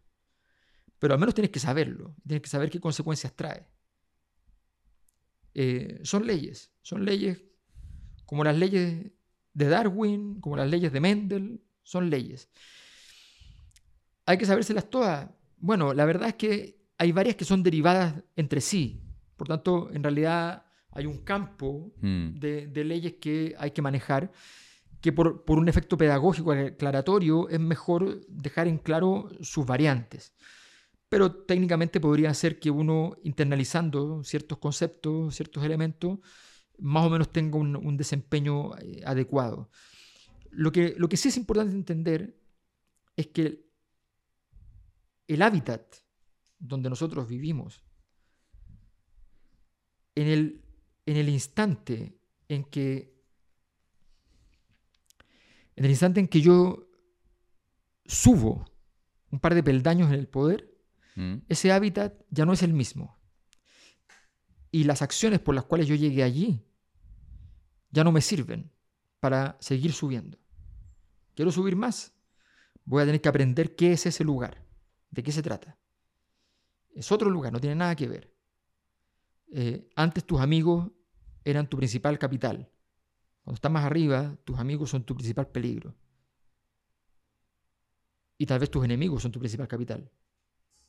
Entonces, el mundo cambia radicalmente y tienes que ser capaz de entenderlo. Y no es mecánico, no es una cosa que siempre va a ser igual. ¿Hay un principio rector por encima de estas 50 leyes? ¿Hay, ¿Hay, una ley suprema y universal y sintética del poder? ¿Hay una lógica superior del poder? Eh, la razón. Siempre, siempre, todos los actos, eh, el poder se administra. Por tanto, el acto racional es fundamental. Si no hay racionalidad, sencillamente las acciones van a conducirte al caos. Eh, si no hay racionalidad, va a dominar la lumpenización del proceso. Eh, si no hay racionalidad, cualquiera podrá ganarte. Eh, cuando tú inyectas racionalidad en un, sistema, la estructura triunfa. Por supuesto, si tú quieres ser un impugnador, tú quieres inyectarle irracionalidad al sistema dominante para que no sea capaz de leerte. Pero eso no significa que tú vivas irracionalmente, sino que significa que tú le inyectas elementos que son irracionales para ese orden. Cuando tú ya tienes construido un orden y tienes una cierta posición ventajosa, lo peor que puedes hacer es jugar eh, a la irracionalidad. Cuando tú inyectas irracionalidad desde afuera, no estás siendo irracional tú, estás haciendo irracional al otro. Entonces, eh, la racionalidad es lo más, lo más importante y, es, muy, es muy difícil de lograr, evidentemente. ¿Qué, alternativa, ¿Qué alternativas habría a la racionalidad como herramienta de, conquista y de administración del poder? Bueno, normalmente mucha gente cree que la, mera superioridad militar, por ejemplo, es suficiente para ganar. Em, y no es así. Y no es así. Hay, a ver, en, Occidente estamos convencidos de que los grandes poderes actuales son el, eh, desarrollo de tecnología, eh, el sistema financiero, eh, en fin, tenemos un, un, conjunto de, a veces el proceso de globalización, en fin. Y y los chinos han conquistado una cantidad de poder extraordinaria con una cosa que hace 15 años para, Occidente era como, ya, esto es del pasado. El comercio. El comercio de cosas. Generar poder a partir del comercio. Bueno, el comercio genera dinero, decía Occidente, no genera poder. El poder está en las bolsas de comercio, el poder eh, está en otros lugares. Los chinos container por container, barco por barco, de pronto tienen una capacidad de, negociación, una, construyendo un poder monolítico interior, construyendo una dinámica imperial. Ha logrado un enorme poder. ¿Qué tiene que ver eso con la racionalidad? Tiene que ver con que eso te permite no tener que estar discutiendo permanentemente sobre decisiones que son completamente racionales en las cuales vas a tener una férrea oposición. Aquí hay muchas cosas que son incómodas y desagradables para quienes reivindicamos sociedades diversas, que, muy abiertas, en fin. Pero es cierto, el poder, administrar poder desde los rasgos más monolíticos es mucho más, más cómodo. cuando hablas de racionalidad o de razón, entonces estás hablando de, de racionalidad instrumental, de, de eficiencia. No de solo, eficiencia y de eficacia. No solo eso, no, también hay, hay elementos de fundamentación. O sea, eh, los chinos tienen la capacidad de fundamentar su orden social. Eh, en China la, la, cultura es una cultura confuciana y la cultura confuciana reivindica la verticalidad. Por tanto, lo que ellos enseñan como fundamento es lo mismo que ponen en práctica. Mm. Eh, nosotros enseñamos un conjunto de valores. Para, un occidental, los valores y la realidad son a veces antónimos. Eh, y, y, lo vivimos, lo experimentamos diciendo, bueno, ¿qué le voy a enseñar a mi hijo? ¿Le voy a enseñar valores o le voy a enseñar a que pueda sobrevivir mejor? Lo vivimos como una, como una pesadilla, porque nuestros fundamentos no tienen que ver con nuestro sistema operativo. No somos capaces de decirnos a nosotros mismos, es que esto funciona así. Entonces, la racionalidad como herramienta del poder Es la consistencia. es la consistencia de la realidad consigo misma, Exacto. de las partes de la realidad entre sí. y de, y de tu conducta con esa, con, con- a, a partir de eso. Ese es el principio fundante Mm. y a partir de eso viene la parte operacional. Nosotros tenemos separadas la- los fundamentos de la operacionalidad. Nosotros queremos, uno lee una constitución occidental y la constitución occidental dice un conjunto de cosas que jamás se van a cumplir. Bueno, eres muy duro con Occidente. No, no, es que es nuestra realidad. Yo simplemente digo que nos, nos emprendimos la... No, al contrario. Emprendimos la tarea más majestuosa de la historia. Íbamos, íbamos a ser y hemos sido. eh, cuando, cuando yo escucho, a- me ha pasado muchas veces en conferencias que me dicen, eh, cuando yo hago el elogio de Occidente, ¿ya? me dicen, pero perdón, el Occidente es colonizador, me dice mucha gente de izquierda. Sí. Eh, entonces yo les contesto lo siguiente, le digo, mira, Occidente ha sido la única civilización que ha violado los derechos humanos. Entonces me dicen, ¿cómo? No, no es para tanto. No, no, sí. Porque es la única civilización que tiene el concepto de derechos humanos. Mm. A nadie le ha importado nunca nada. Es la única civilización a la que le importó. A Occidente le importó construir, o sea, construir la idea de que el poder tenía que tener una legitimidad en nosotros mismos sin recurrir a un tercero ficticio, externo eh, o a la fuerza física. En fin, la legitimidad tenía que estar en, nuestra, en nuestras mentes de una manera donde nosotros aceptáramos el poder. En la ética. Bueno, es un tremendo desafío. Ahora, si tú me dices, ¿eso está en crisis o no está en crisis? Evidentemente está en crisis. ¿Somos capaces de superar eh, esta, esta fractura? ¿O, somos, o, vamos, ¿O nos vamos a hundir en ella? Este es el tema de tu libro, El abismo existencial de Occidente, Ese es el tema de, de otro. que claro, todavía no ha salido en España, claro. que es donde reside la mayor parte de gente que escucha esto, aunque quizá tu episodio será escuchado mucho en Chile también. Em, no sé si quedarnos en este tema o no. Respecto al tema, es, te sugiero que nos quedemos en el poder un rato y quizá después volvemos a este tema. Oh, ¿Sí? Porque todavía tengo algunas preguntas sobre las leyes del poder. Dale, dale. Eh, pero serán rápidas. Eh, es que nos- me enrollo mucho. Eh, es verdad que quizás vamos muy despacio. Las leyes que gobiernan la conquista del poder, que uno todavía no tiene, son las mismas que las leyes que gobiernan la gestión o la administración del poder que uno ya tiene. Y de alguna manera hago referencia implícita, aunque también hablaremos de ello después, a la diferencia entre el príncipe ¿no? Sí. y el padrino. El príncipe como... A ver, Bueno.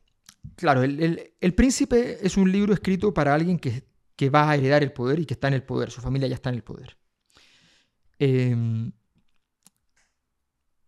en cambio, El Padrino es la obra sobre un niño cuyo padre, cuyo hermano y luego su madre han sido asesinados y que viaja de polizón en, una, en un barco, llega a Nueva York y no sabe dónde está y no habla el idioma. Y se llama Vito Andolini, pero como no entiende lo que le preguntan, cree que le están preguntando por de dónde viene y dice Corleone y se transforma en Vito Corleone. Es la historia de alguien que no tenía nada de poder. Entonces, la gran pregunta es, ¿la, la gestión del poder es igual o no es igual? La gestión en términos de las leyes es igual. La diferencia está en la energía. Cuando tú eres impugnador, debes incorporar una energía disruptiva en tus actos, porque si no, no eres impugnador. Cuando tú estás en el, en el- en el poder, debes administrar siempre energías constructivas. Esa es toda la diferencia. Mm. Pero las leyes son las mismas. Las leyes son las mismas. Pero no son, no- las leyes no son todo. Como, las, leyes, las leyes son bastante y ayudan muchísimo, pero administrar la cantidad de energía que tú imprimes en un, en un fenómeno también es importante. Muy bien. De la misma manera, ¿son iguales las leyes del poder que gobiernan el mundo de los negocios, de la política, Sí. de las relaciones internacionales, de las relaciones entre personas? Sí, todo es igual. No, eh, eh, esta cosa de la especialización de las áreas es una estupidez. Eh, si alguien, eh, si contrataron al, al supereconomista ¿Mm? como el CEO de una gran compañía, eh, la verdad es que contratar supereconomista no es un asunto sencillo. Puedes tener cinco en una gran compañía, puedes tener diez, puedes tenerlos de consultores, mejor todavía. No va a cambiar mucho. Tal vez hay alguien que, es capaz de crear cada 20 años un nuevo modelo de negocio eh, y tiene una visión particular, estratégica. Fantástico, ningún problema, muy bien. Puede estar decidido, podría ser. Pero, pero si comete errores graves en la administración del poder de la compañía, si pone en juego la compañía con tonterías, si en la fiesta anual de Navidad eh, se, eh, se emborracha, a ver, son muchas las variables que son importantes. Por eso muchas grandes corporaciones, al no encontrar a nadie, ponen a un nadie. No es raro que uno llegue y diga, pero este tío debe ser la hostia, ¿no? Y, y no, no tiene ninguna gracia. Su gracia es que no tiene ninguna gracia, que no se ha peleado con nadie, y de pronto hay compañías que dicen, mire, lo que necesito es que haya alguien allí que sencillamente mantenga esto en paz. Yo conozco gente que llega en un escenario de crisis a una institución, está ocho años, y cuando sale, la crisis está donde mismo estaba. Ellos no saben cómo lo hicieron, nadie sabe cómo lo, hicieron, cómo lo hizo, no importa, lo logró. Al siguiente que entró, entró y a los tres días está en crisis. Claro. Entonces, muchas veces lo que se requiere, o sea, lo que se requiere siempre es administrar poder. Florentino Pérez es un super genio, no lo parece. Eh, es un eh, es un gran presidente de clubes, no lo sé, solo ha dirigido al Real Madrid, no puedo comparar. Como presidente del Real Madrid es buenísimo. Eh, es un mafioso, indudable. Bueno, pero, pero entiende lo que hay que hacer en ese, en ese negocio. ¿Por qué lo dices esto? No, lo digo porque sencillamente... Quiero un- decir, acusar de mafioso a Florentino Pérez es... No, la mafia, a ver, ¿qué significa la mafia? Significa que tú ocupas asociaciones que están... En el fútbol no existe nadie que pueda estar en una directiva futbolística si no está trabajando por varios planos al mismo tiempo. El fútbol es, es- es como los medios de comunicación. Es una estructura política. ¿ya?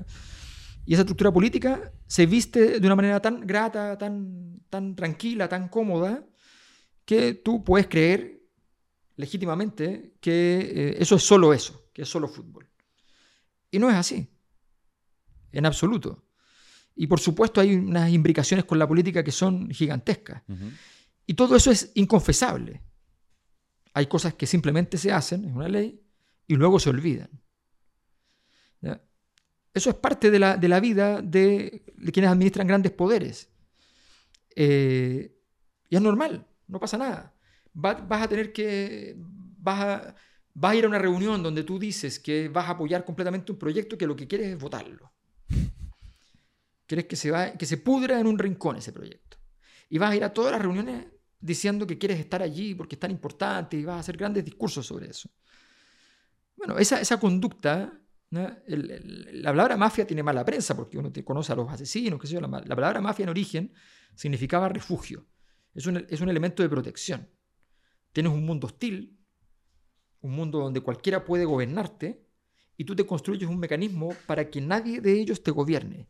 Y lentamente construyes tentáculos para tú lograr gobernar un poco a los demás. Ese, eso es lo que es una mafia. Entonces, claro, tú puedes decir lo que quieras de- de Florentino Pérez. Pero él sabe administrar el poder de ese club, al menos. Y seguramente de muchas otras cosas, no lo sé.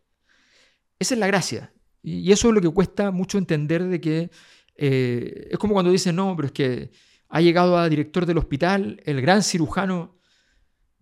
Dios mío, págale mejor como cirujano. Eh, porque puede ganar más que el director del hospital, no pasa nada. Pero ¿estás seguro que quieres que el mejor cirujano sea el director del hospital?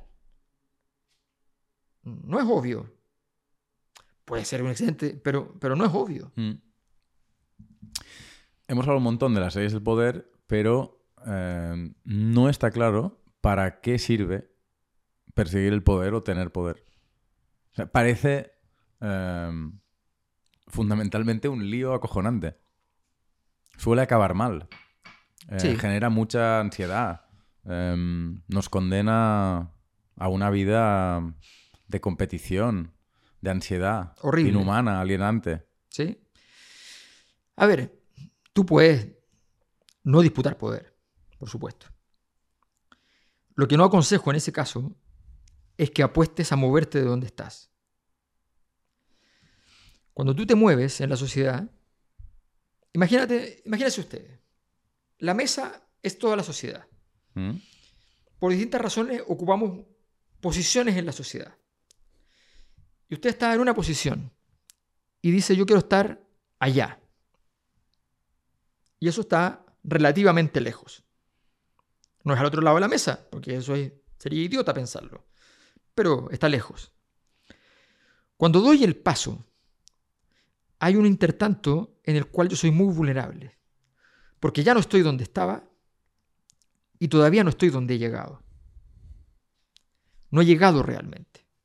Soy un ente debilísimo en la mitad de un camino, que no conozco, cuyas lógicas, cuyas leyes no conozco. Entonces, si yo doy ese paso, sin provisiones, si doy ese paso sin protección, no me va a ir bien.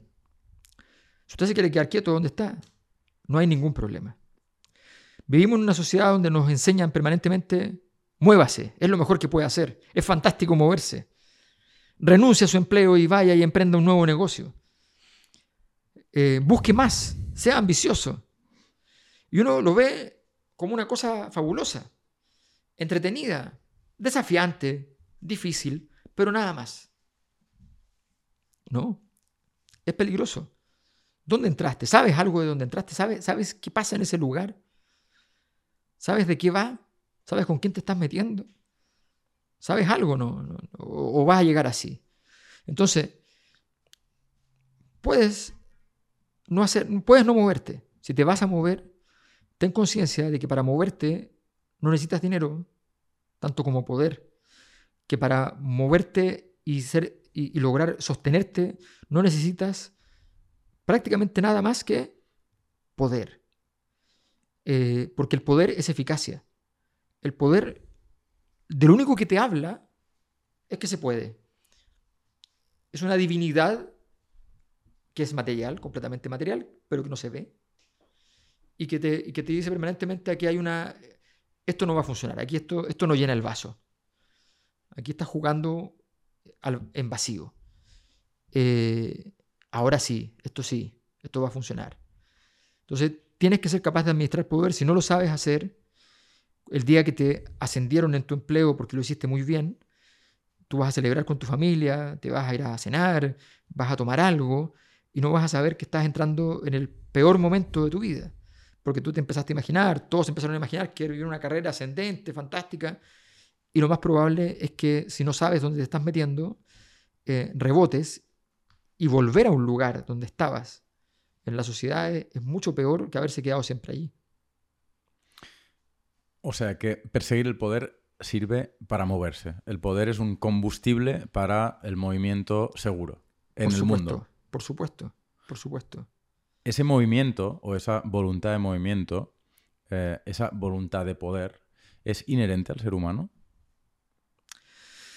Quizá voluntad de poder es una expresión muy connotada por. No, sí, pero a mí, me, encanta.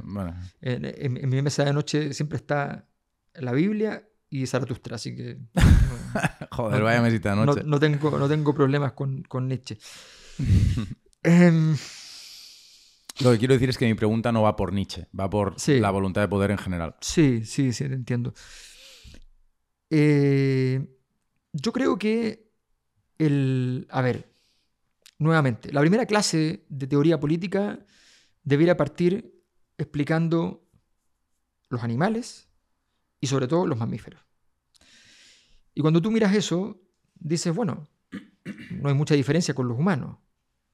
So- nosotros hacemos versiones sofisticadas, casi literarias de lo mismo, pero hacemos lo mismo. Allí estamos disputándonos la banana, allí estamos disputándonos el territorio, allí estamos disputándonos las parejas, allí estamos disputándonos los bienes más preciados. Allí estamos atemorizados por un poder metafísico, porque la gracia del poder en su versión superior es que se convierte en metafísico, ya no necesita actuarse, solo ocurre, solo te, da, te produce respeto a la escena, solo te da miedo, eh, entras convencido de las cosas que le vas a decir al rector de la universidad, al presidente del país, eh, al gran gerente, y al ver dos, tres cosas de la sala donde ingresaste, dividiste todo por dos, por cuatro, por diez, por cien, y dijiste nada. Y saliste satisfecho de haber sobrevivido a la escena porque el poder metafísico te poseyó. Bueno, claro que hay voluntad. hablas en tu libro con la escena, no recuerdo cómo se llama, Frank, quizá, eh, con Michael Corleone en un juicio, ¿verdad? Ah, sí, sí, sí, bueno. sí, sí, sí, sí, claro, efectivamente, que, que basta con una jugada que te demuestra que, que tu poder llega muy profundo, muy al fondo, y en ese instante tú, eh, el otro se va a disciplinar rápidamente. Bueno, ese- esa capacidad metafísica tiene que ver con, con este hecho de que el poder debe ser utilizado, o sea, te exige utilizarlo de una manera tal que sea muy sutil. Y, y en esa, y bajo esa lógica, sencillamente, eh, siempre va a estar dibujando tu, tu realidad, no puedes evitarlo. No estoy seguro de entender en qué medida tu respuesta eh, responde eh, a la pregunta de si existe una voluntad de poder inherente al ser humano. Yo creo que no, yo creo que no existe algo inherente al ser humano como voluntad de poder. Lo que existe es que en el, en el despliegue de, de la experiencia humana, eh, tú siempre tienes un anhelo de eh, aumentar eh, tu capacidad. Y, en ese anhelo, y ese anhelo supone en algún punto cuestionarte sobre la disputa del poder. Porque para que haya voluntad de poder tú tienes que estar disponible a la disputa. Y hay Pero- muchos seres humanos que no están disponibles a la disputa, legítimamente. O sea, es que creo que tengo una, o sea, de- una doble pregunta. Primero, ¿por qué queremos más? ¿Por qué queremos ese movimiento del que hablabas antes o por qué queremos más? Eh, y después, eh, ¿por qué deberíamos someternos a una visión de la realidad tan de suma cero? Es decir, hemos construido algo más que la mera, el mero reparto del botín entre Por supuesto. competidores. Hemos, de hecho, fundamentalmente la civilización lo que hace es transformar el pan en vino. O sea, no había nada y de repente hay micrófonos, hay libros, hay eh, Sí. chaquetas, hay educación, hay muchas cosas a partir, no de la nada, evidentemente, hay una, una base, pero una base material, pero eh, entonces, ¿por qué concebir la realidad en, en términos de competición y de reparto de botines en, lugar de, concebirla en otros términos más liberales, eh, de, construcción en común de cosas que todavía no existen. Porque la simetría de los valores, del valor de las cosas, existe. Porque no hay manera de que no sea así. Porque eh, los museos de, de Madrid son mejores que los museos de la capital de mi país. Y, es un poder para la ciudad que posee ese museo. No, nadie va a decir solamente que es más lindo un lugar porque tiene un par de mejores obras. Lo va a considerar con más prestancia, con más poder, con más valor. Eh, y eso te va a permitir hacer cosas. Eh, fue profundamente equivocado e injusto, aunque es cierto que lo habían planteado de un modo un poquito obsceno, cuando los griegos le dicen a, Merkel, eh, le dicen, bueno, pero perdónanos la deuda. ¿Y por qué habríamos de perdonar la deuda? Bueno, somos la cuna de la civilización, algo, de, algo valdrá nuestro Aristóteles, nuestro Platón. Entonces, y ella, todo esto estoy reproduciendo en breve una conversación que fue más larga y diplomática, ¿no? Y ella dice, nosotros no vamos a pagar eso. La pregunta es, ¿de verdad no vas a pagar eso? ¿De verdad no vas a hacerlo? Porque ¿cuánto del PIB de 100 años, no de este año, de 100 años, de Francia es la Torre Eiffel? No tengo idea. No, nadie lo sabe, pero no es 0,000001. Puede ser 1, puede ser 2. Hombre, no creo. A ver, yo sí lo creo. ¿Vale? Porque Ah, ¿te está el, cálculo, está el cálculo normal. Mm. El poderío de Francia. Ah, ya te entiendo, ya te entiendo. Te refieres al impacto posterior de la Torre Por Eiffel. supuesto. Sí, sí. Claro, o sea, tomarte un café frente a la Torre Eiffel es un, Sí, gasto- es un tema comercial. Obviamente eso es muy pedestre, pero es así. Sí, vale sí, sí. más euros que tomárselo en cualquier sitio, por supuesto. Luego, en la medida que... Pero la Torre Eiffel no solo es la Torre Eiffel, es también muchísimo más. Es el, el- eso significó el poderío de Francia en la era industrial. Claro. Lo simbolizó. Eh, te hago la pregunta de otra manera. Esto ya es todavía más contrafáctico, pero sirve para pensar.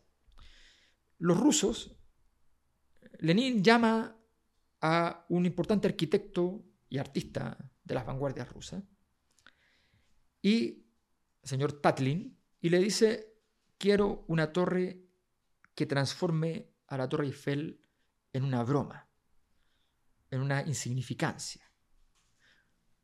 El presupuesto es ilimitado. Y Tatlin llega con una torre espectacular, con una maqueta espectacular, donde uno de los lados es una cita a la Torre Eiffel y el resto es la modernidad más la posmodernidad, es, es redonda pero no es redonda, es una cosa genial. Y tiene tres edificios dentro, edificios, no, no solo la torre, tiene edificios funcionales adentro. Tres edificios, pero cada uno sobre el otro. Tres edificios ubicados en el mismo eje, pero independientes entre sí, cada uno sobre el otro, giratorios. Bueno, Lenin llama y dice, bueno, ¿cuánto cuesta esto? Entonces, eh, no, ya, pero eso no podemos hacerlo. Tú me dijiste que era ilimitado, qué sé yo. Ahora, imaginémonos que Lenin dice, lo hacemos. ¿Qué, ¿Cuánto modifica la probabilidad de que caiga la Unión Soviética de la manera penosa en que cayó si se hubiese hecho esa torre? Si hubiese sido un ícono cultural, político, en ese instante.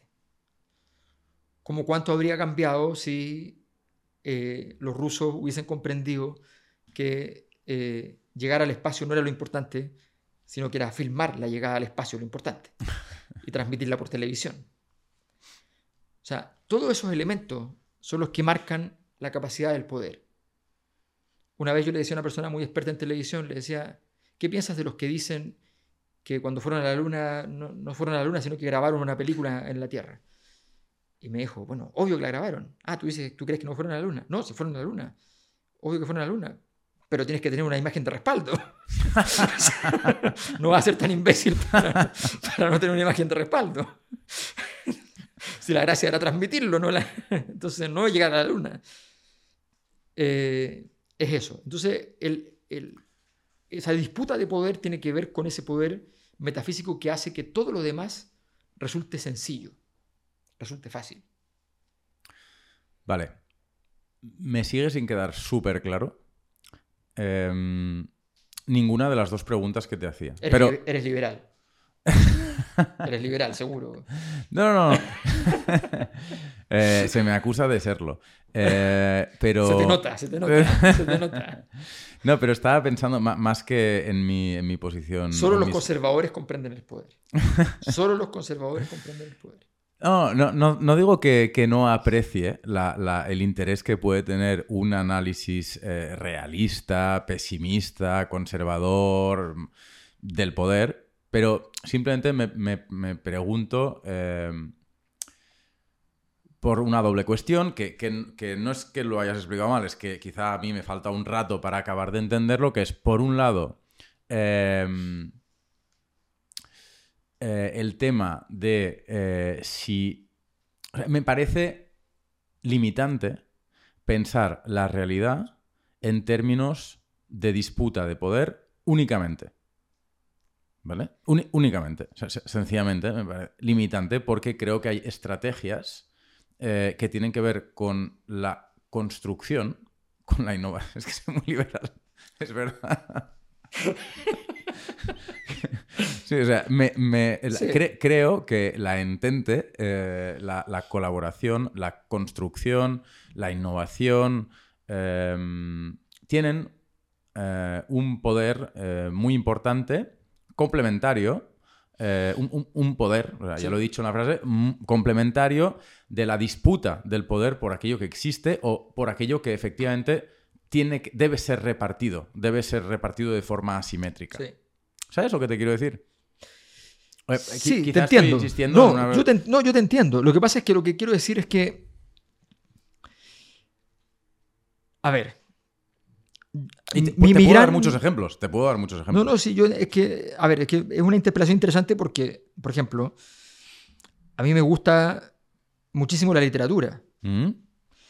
Eh, si pudiera eh, retirarme y dedicarme a la literatura, lo haría. No tendría ninguna duda. Eh, y me gusta mucho las artes en general. y, y- y trato de pensarlas fuera del marco de las estructuras de poder. Trato de disfrutarlas, por decirlo de otra manera. Eh, y trato de disfrutar mis relaciones familiares también fuera de las estructuras de poder. ¿Mm?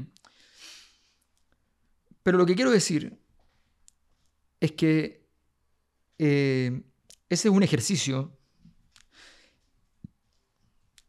que puede ser intelectual o fáctico. O sea, tú puedes lograr efectivamente suspender la estructura de poder por un instante. O en cierto tipo de relaciones. O en cierto tipo de interacciones dentro de una relación. Pero el poder sigue allí. Y en algún momento va a volver a aparecer. Y, te va a decir, perdona, pero en estos cinco minutos tu conducta hizo perder tantos puntos y vas a pagar la consecuencia ahora. Y te toca lavar los platos. Eh, y así. Entonces, quiero decir, esta conciencia cínica, yo trato de mantenerla alejada de mí varias horas al día. ¿Mm? Pero me parece bastante importante tener claro de que esa conciencia cínica en momento determinado me es fundamental, estresante, horrible, desagradable, pero me es fundamental para que mañana pueda volver a tener un momento sin esa conciencia cínica. Porque si no va a llegar el día en el cual voy a tener que estar en la conciencia cínica todo el día sin saber qué hacer con ella porque no, la- no he desarrollado mis capacidades. ¿Mm? Entonces, el mundo, el mundo en el que nos movemos es un mundo donde se distribuye todo el rato poder. ¿Podemos vivir un mundo donde nos desprendemos, nos des- desatendemos eso? Sí. Por supuesto que sí. Por supuesto que sí. Eh, para decirlo con el padrino, después de todo, no somos comunistas. Después de todo, también vale, no somos fascistas. O sea, no estamos pensando todo el día en el poder. Claro. ¿ya? Pero tener en conciencia, tener conciencia de aquello, bien vale la pena. Mm. Eh, ¿puedo, ¿Puedo insistir en este tema? ¿O te estás aburriendo? Eh, un- primero una pregunta, que es que... eh, claro, porque tú de todo esto lo debes haber hablado 80.000 veces con un montón de gente. Eh, la, la primera cuestión eh, es, ¿qué quieres decir eh, cuando le dices a tu interlocutor, tú debes ser liberal? Es decir, ¿cuál es la comprensión alternativa a eh, la visión cínica de la realidad, del funcionamiento de la realidad que describes o que estabas defendiendo? Esta es la primera pregunta. Bueno, primero esta pregunta. Sí, mejor te la contesto inmediato. Sí. El, liberalismo creó las bases de la sociedad moderna. Es todas las bases de la sociedad moderna, todas, las inventó el liberalismo. Toda nuestra estructura. Y se quedó a pocos años después de haber fundado todo esto, mm. eh, se quedó sin poder manejar el coche. Y desde hace mucho rato que no tiene derecho a manejar el coche. El liberalismo hoy día es una palabra que usan los conservadores para sí. Eh, fundamentalmente. A veces lo usan la gente de izquierda también. Bueno, hay un principio de recovery, ¿no? De... Sí, de los valores liberales como valores progresistas o de izquierda. Exacto. Pero efectivamente, sí, hoy, hoy si uno dice liberal, liberalismo, eh, se entiende que sí. García Márquez en Cien años de soledad jugaba a, lo siguiente. Describía, estaba describiendo la Colombia de los fines del siglo XIX, describía eh, que en un momento determinado eh, la única diferencia visible entre los conservadores y los liberales, dice, casi, estoy citando casi textual, era que los conservadores iban a la misa de 7 y los liberales a la de 8. Eh, pasa mucho eso, efectivamente. El, liberalismo, su gran triunfo fue un triunfo intelectual. Mm. Fue haber construido las bases, los cimientos. Y, su, y la administración del poder no quedó en ello. Los conservadores descubrieron el potencial acrítico de la institucionalidad se dieron cuenta que la institucionalidad podía ser una herramienta eh, gatopardista, que podía parecer reformista sin serlo, que podía administrar el cambio social para que haya cambio sin que haya cambio social. Entonces ellos poseyeron aquello. Y los liberales se quedaron felices en el elogio de los conservadores con los conservadores diciendo, mire, nosotros que hemos administrado tanto tiempo el mundo, estamos de acuerdo con ustedes, ustedes son fantásticos, han creado una cosa maravillosa, nos hemos convertido prácticamente en liberales. Y los liberales aceptaron la llegada de su peor enemigo, los dejaron entrar, los pusieron en la mesa, les regalaron por cortesía, amabilidad, la cabecera de la mesa, y a poco andar, eh, sencillamente los conservadores se quedaron con el negocio. Eh, las estructuras de, poder tienden a ser hoy día, y las instituciones son más conservadoras, motivo por el cual vivimos en una sociedad llena de malestar social en todas partes de Occidente fundamentalmente, pero no solamente. En todos aquellos lugares donde estas instituciones han aparecido hay mucho malestar social y eso tiene que ver con que justamente no son hábiles estas instituciones para poder administrar la realidad. Vale. Entonces, mi segunda pregunta, la segunda o, la segunda cosa que quería comentar es que no sé si es exactamente lo que corresponde a una visión liberal de las cosas, pero em, tengo la sensación de que eh, cada análisis en términos de disputa de poder, no todos, ni muchísimo menos, algunos, pueden eh, transformarse eh, ampliando la mirada en oportunidades de colaboración entre los interlocutores de la disputa para la construcción de algo más grande en común. No sé si, eh, quizá doy un ejemplo, eh, pues las propias familias de la mafia.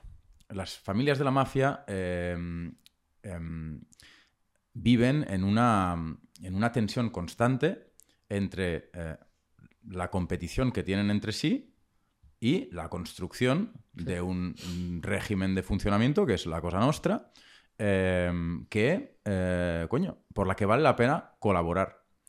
Em, no sé si es el mejor de los ejemplos, pero... Em, bueno, o, el... Sí, bueno, ellos colaboran. o, el, o, no sé, el, la construcción de empresas cooperativas o el capitalismo alemán, que eh, es muy integrador de los grupos de interés en las decisiones estratégicas de la empresa e incluso en los consejos de administración de la empresa.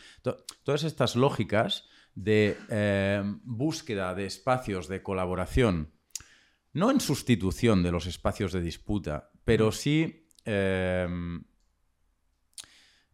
con, con, una intención clara de reducir eh, los espacios de disputa, Mm. em, bueno, pues joder, son, son- son funcionales. Y no Sí. solo son funcionales, sino que parecen deseables. No hace falta es. que nos estemos, dicho de otra manera, no sé si eso hace de mí un liberal o no, pero no hace falta que nos estemos peleando por todo continuamente eh, de acuerdo con los principios que rigen el funcionamiento del poder en el padrino, en el mundo de la mafia, en un mundo sin Estado, en un mundo... Sí, vale, eh, no, podemos eh, construir un montón de espacios Mm. de seguridad, de colaboración, de estabilidad institucional, relacional. ¿Me explico? O- Sí, Pero, pero yo creo que no es, no es contradictorio. Lo que pasa es que hay, tú puedes construir escenarios en los cuales la colaboración no va a estar sometida al riesgo de la, de la conflictividad violenta. Mm, Tú puedes construir escenarios que promuevan eso. Eh, y hay muchas formas de institucionalidad que permiten ese tipo de... eh, eh, en, la misma- en el padrino ocurre. En el padrino se organizan las cinco familias principales en una comisión mm, que impida en el fondo, eh, significa un tratado, un tratado como el Tratado de Versalles, digamos, de protección mutua, protección recíproca ante terceros. Eh, y de no violencia entre nosotros. mm. Eh, bueno, y eso es un acuerdo político, efectivamente, que aumenta la cantidad de poder individual y colectivo. Y reduce la conflictividad de esa sociedad. Y reduce la conflictividad y te da una mucha mejor calidad de vida, por supuesto, por supuesto. Sin embargo. Eso es lo que se intentó con la globalización. Sin embargo, y con la Unión Europea. Sin embargo, se desatendió que para que eso funcione, el pacto no ha de ser solo funcional. No ha de ser solo porque no va a haber guerra. No, Tiene que ser, tiene que tener un fundamento cultural, claro. un fundamento político y, una- y un sistema operativo. Cuando lo dejas como solo un sistema operativo, entonces pasa lo que pasa con la globalización. Que entonces el sistema operativo funciona fantástico, las empresas se pueden cambiar al lugar del mundo que quieran, pero un trabajador se mueve y le dicen, perdón, pero usted a dónde va? A buscar empleo porque todas las empresas se fueron de aquí Mm. y quiero ir a un lugar donde haya empleo. Ah, no puede. Lo siento. ¿Cómo no puedo? No, no puede. Eh, ah, genial. Entonces tengo que aquí morirme de hambre. Eh, bueno, inténtelo, pero, pero, pero no se puede. Eh, a ver, ¿cuál es la lógica de esa globalización? O sea, yo puedo hablar por WhatsApp con cualquier parte del mundo, Sí, sí, sí. pero no, pero, y, y puedo transferir mi dinero en cualquier parte del mundo, pero no puedo, no puedo hacer un montón de otras cosas eh, más profundas. Entonces, en, en medio de esta asimetría, y no somos capaces de construir valores culturales comunes. Entonces, bueno, evidentemente lo que tú dices está perfecto. El punto es, si lo vas a hacer con profundidad, genial. Si no, no va a funcionar. Bueno, entonces te, devuelvo a ti la. Y, te juro que ya avanzamos, ¿eh? Pero te devuelvo a ti entonces la pregunta o la pelota. Em, ¿Cómo calificarías un proyecto político? O sea, ¿cómo etiquetarías un proyecto político que intenta eh, insistir en la construcción de un mundo en común? En el sentido más profundo de la expresión. No hace falta que sea leyes de libre comercio de mercancías. Puede ser más. lo calificaría según el proyecto. O sea, tendría que ser ad hoc. Habría que revisar específicamente lo que se diga. Porque, a ver, cuando yo te digo que... Porque también, que- bueno, sí. cuando yo entro en, en esta fase de sorna con el liberalismo, no es porque... Yo, yo creo que yo soy mucho más liberal que socialista.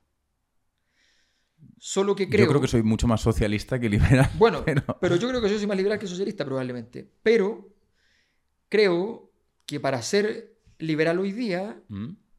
tienes que inyectarle una dosis de socialismo, porque si no, no, no, no da el liberalismo para poder llegar a ser liberal.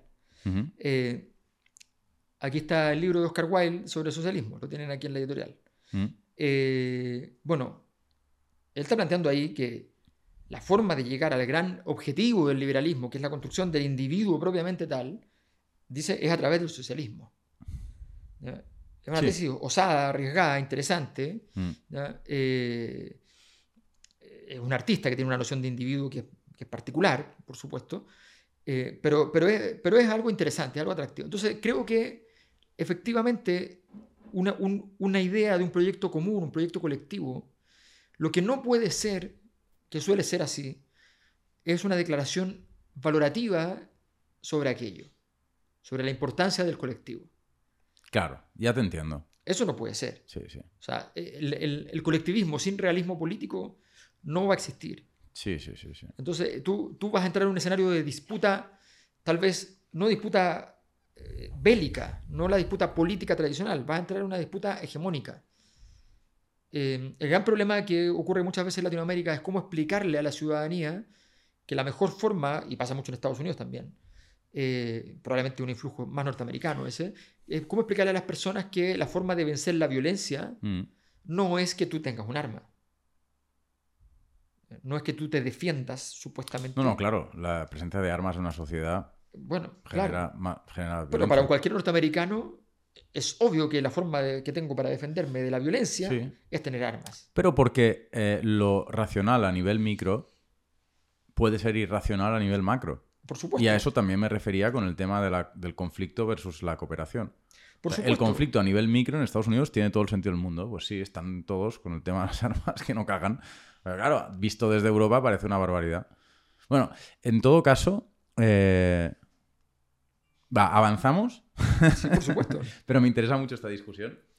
Eh, porque creo que es una discusión que hay que, que hay que tener, porque no tengo muy claro eh, qué proyecto de mundo en común tiene, ten- tengo hoy como em, persona que se adscribe a sí misma a la izquierda.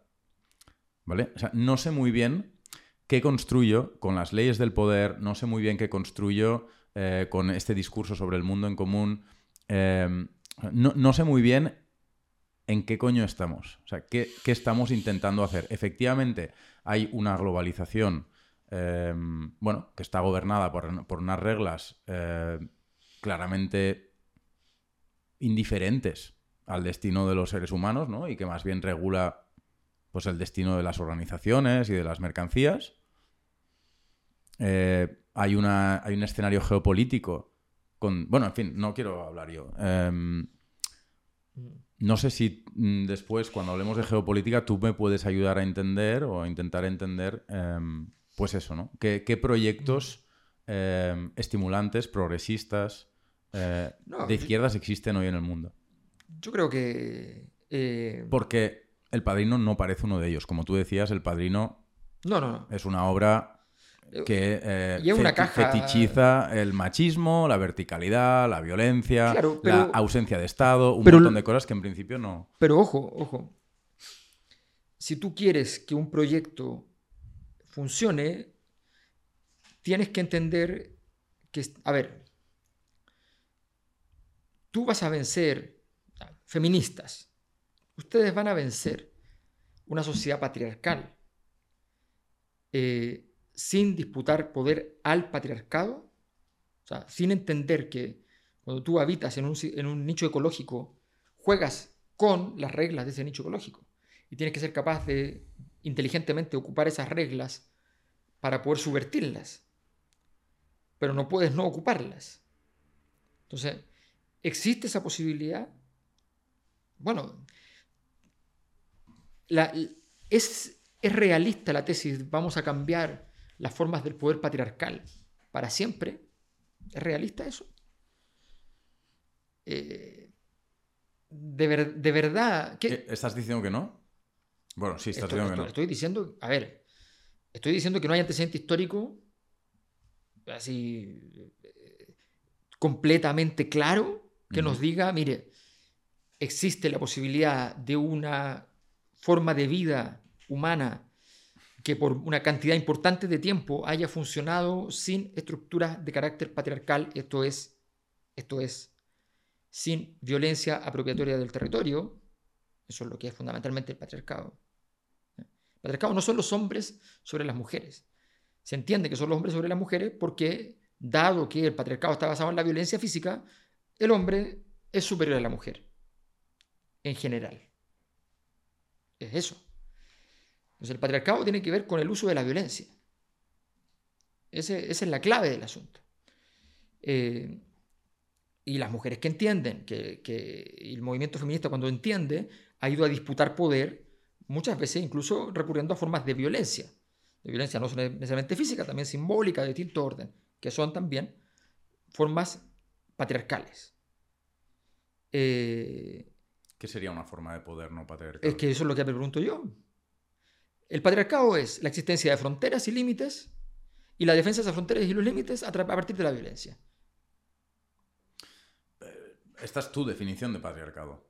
No, es lo que tú miras en la, historia. Tú, tú reduces el patriarcado a su mínimo común eh, denominador. Pero quiero decir, es, muy. O sea, no, tengo. me, meto. O sea, no, sinceramente, no, no me veo capacitado para, para interlocutar sobre este tema. Pero eh, me pongo en la piel de un feminista o de una feminista y pienso, bueno, ante todo hay un principio material que es que el feminismo, pues digo yo, intentará luchar por eh, mejores condiciones de vida eh, para las mujeres. Pero por la igualdad entre los seres humanos, mm. tienes al cristianismo, tienes al socialismo, que es el socialismo es la versión política de, más revolucionaria del, cristianismo y el liberalismo es la versión política menos revolucionaria. Pero como no han hecho muy buen trabajo, bueno, está bien. Pues a lo mejor, ¿no? Bueno, pero, pero, pero a ver.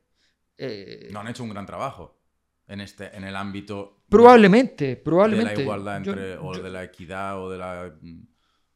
entre hombres y mujeres. Probablemente, probablemente. De hecho, la reivindicación de la mujer eh, ha sido mucho más eh, relevante el capitalismo que el socialismo. El capitalismo. O sea, la necesidad de, mano de obra le ha permitido, eh, de aumento de la, masa de trabajadores, ha sido fundamental para la incorporación plena de las mujeres a los principios de ciudadanía. Eh, ironías de la historia mediante. Eh, tal como el, movimiento de trabajadores ha sido menos importante en las crisis del capitalismo que el capitalismo propio eh, sobre sí mismo. O sea, la historia está llena de cosas desagradables de escuchar, quiero decir. Mm. puedes dar vuelta en círculos lo que quieras, pero, pero hay cosas que son así. Eh, el movimiento de trabajadores es menos importante que las contradicciones internas del capital. Punto. El, socialismo podría ser solo la, patología, la enfermedad. dice, el, síntoma de la enfermedad de un capitalismo que no está funcionando bien. Podría ser solo eso. Pero dices las cosas muy deprisa, porque. Eh, porque las he pensado bastante, las digo deprisa, pero las he pensado. pero la, lucha eh, o la, organización de los trabajadores Em, es súper importante y ha sido súper útil en el último siglo y medio eh, para modificar la realidad en beneficio, en principio, hasta nueva orden de los propios trabajadores. Aunque... El estado de bienestar ocurre después de la crisis del 29. Sí. Fin del comunicado. Ostras. Pero tú reducirías la historia de la organización del trabajo a un conjunto de, derivadas de crisis del capital. no, no, no. Estoy diciendo que la, el elemento que genera la transformación, la capacidad institucional de transformar. Otra cosa es que efectivamente el movimiento de trabajadores haya sido muy importante en el desarrollo de la política contemporánea. Otra cosa es que ese movimiento haya generado un repertorio intelectual, haya generado un conjunto mm. de cosas. Fantástico. Pero desde el punto de vista de la desestabilización del sistema, que era el, punto político, el clímax del punto político, habían dos elementos fundamentales. La conciencia de clase, y los marxistas se cansaron de investigar la conciencia de clase mm. y llegaron a la conclusión de que nunca era mayoritaria. Mm. Eh, y fue una, conclusión horrorosa, terrible, ominosa para toda una generación de marxistas entre los años 30 y los años 60. Una, conclusión terrorífica. Mm. Eh, con decirte que la única salida cultural para, para, esa conclusión ominosa fue el hipismo. O sea, ya había que eh, zafar de esto olvidándose del problema. Mm. Pues bien, en ese proceso, en ese proceso, el, la conciencia de clase y la, y la capacidad desestabilizadora del sistema fueron dos variables que no se lograron. Y eran variables críticas, eran las el último espacio luego de escalar y escalar y escalar. Tiene enorme valor, tiene enorme importancia, sobre todo tiene enorme valor. Mm. Porque eso es, una, es la apuesta de un colectivo por su propio destino. No había ocurrido nunca antes. Mm. ¿ya? Eh, a ver, lo voy a decir, lo voy a decir en palabras de Putin. Esto ya es terrible. Tú, tú sabrás. Eh, Tú esto ya es terrible. Eh, eh, Somerset Maugham tiene una frase muy buena en un libro que dice, eh, el dice el personaje, ¿no? el problema es que eh, no, eh, tengo el, corro siempre el peligro de que no puedo evitar decir algo ingenioso. Entonces, entonces bueno, siempre, Bueno, esto los- es, los- un buen, es un buen problema, pero Los literatos eh, sí, claro. Entonces, no podéis evitarlo. Exactamente. Entonces, bueno, Vladimir Putin en alguna de sus alocuciones, Mm. él siempre ha manejado el tema de la revolución rusa con mucho cuidado. ¿ya? Ujú. Entonces, dice que fue un error, eso lo dice, fue un error, había que evolucionar, no revolucionar. Eh, sin embargo, dice, a todos aquellos que desde Occidente denostan el comunismo, les quiero decir que no ha habido un pueblo en la historia, ninguno, que haya sido capaz de jugarse 70 años de su historia por el sueño más hermoso jamás soñado en la política, por la posibilidad de la igualdad, por la posibilidad del triunfo de los trabajadores. Era un sueño casi imposible. Solo este país es el único país que ha- se ha jugado esa posibilidad. Entonces, te da una lectura fantástica, maravillosa, de, algo que él está criticando. Pero, pero es así, es cierto. Y eso tiene un valor político importante porque, porque insufla de vitalidad, eh, y, y ojo, que eso no es una variable menor. Pero insisto, cuando yo voy a la línea, cuando el CEO se sienta y dice, ok, y entonces pasó todo esto, ¿y ocurrió la transacción o no ocurrió la transacción? Eh, no, no, no, todavía no ocurre la transacción, estamos en eso. Ah, fantástico, gran, gran cosa. O sea, hicimos todo esto Mm. y no ocurrió la transacción. Eh, bueno, si lo quiere decir así, si es así. Es por de pronto incómodo, al menos. Entonces, quiero decir, allí están los elementos más ácidos, más duros. Y eso a eso me refiero con, con que en todas las dimensiones uno tiene que llegar al punto, normalmente ningún proyecto de sociedad, ningún proyecto personal sobrevive a este tipo de análisis. O sea, Mm. quiero decir, eh, esto vale... eh, el, el capitalismo venía a traernos eh, el, el desarrollo, las cosas grandiosas, la tecnología, las cosas maravillosas. Y, y- ¿y quién gana la batalla? El que produce mierda plástica en un container que no sabes ni siquiera lo que estás comprando. Deme tres containers. ¿De, de qué, de qué, qué traen? No, nadie sabe. Usted verá. Tendrá que venderlo. Bueno, eso están ganando. Mm. O sea, el, el sueño del capitalismo no se ha cumplido, ni con mucho. Si el sueño del capitalismo era producir capital, ok, se cumplió el sueño. Pero si el, si el discurso del capitalismo era otro, ese sueño no se ha cumplido tampoco. La mayor parte de los proyectos, cuando uno es así de duro con ellos, Mm. y así hay que ser en este tipo de análisis, Mm. eh, no pasan. Nunca ha tenido un sueño muy claro el capitalismo. ¿no? De hecho, en, en- en- en economía se suele resumir el capitalismo, ahora no me acuerdo ni de la fórmula, la estudié, pero a la idea de sencillamente generar en n más 1 una, un crecimiento del capital inicial. ¿no? O sea, el único objetivo eh, ontológico del capitalismo, al menos tal y como se explica en las facultades de economía, es, eh, es, el, es el retorno sobre la inversión. Claro, la pregunta... Y, y lo demás es un medio para alcanzar ese fin. Claro, eh, el problema es, es más complicado cuando tú piensas que eh, cómo se calcula el n más 1. Hoy que sabemos que Mm. Eh, consumes vida Sí. a través de ese n más 1, Ujú. eh, en el momento en que tú le pongas a eso un precio, nunca fue n más 1 probablemente. Entonces es, es bien complejo. Cuando tú dices, ok, ¿qué es la vida? Definamos la vida. La vida es entonces que eh, lo que tú estés produciendo no te, no te mate. Que lo que tú estés produciendo te entregue una mejor calidad de vida, que lo que tú estés produciendo te, te entregue... Ujú. Cuando tú, le, y, te- y tú lograses transformar todo eso en un indicador que sea mensurable, medible, en ese momento lo más probable es que el capitalismo tendría que reconocer su fracaso. E- e- Esa es tu convicción, al menos, que el capitalismo no ha conseguido generar desarrollo. Al menos, al menos es, es al menos discutible Mm. Que, que haya conseguido un, Sí. un desarrollo integral. Sí, hay, hay una cuestión. en- No significa, ojo, no significa que el capitalismo no pudiera llegar a producirlo. Ojo, Sí, sí, sí. sí. no, no- no- no es una crítica ontológica al capitalismo. En, en historia económica se suele utilizar, eh, o sea, los profesores eh, neoclásicos, o neoliberales, Sí. em, suelen utilizar una, una gráfica que es muy tendenciosa, pero que también tiene su gracia, que muestra eh, básicamente el PIB mundial eh, desde la prehistoria hasta, Ah, sí. hasta la actualidad. Entonces, es una gráfica que, em, que es plana, Sí. totalmente plana, con algunos momentos de crecimiento económico alrededor del 0,1% en algunos siglos y tal. Pero bueno, que básicamente llega la, la primera revolución industrial y empieza a dispararse de manera prácticamente eh, vertical.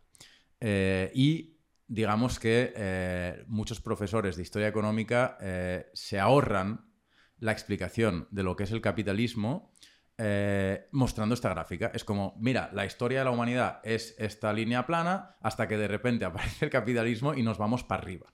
Entonces, claro, es tendenciosa porque al final es el, profesor ¿no? o la gráfica escoge una, un indicador entre muchísimos otros, ¿no? que es el PIB mundial.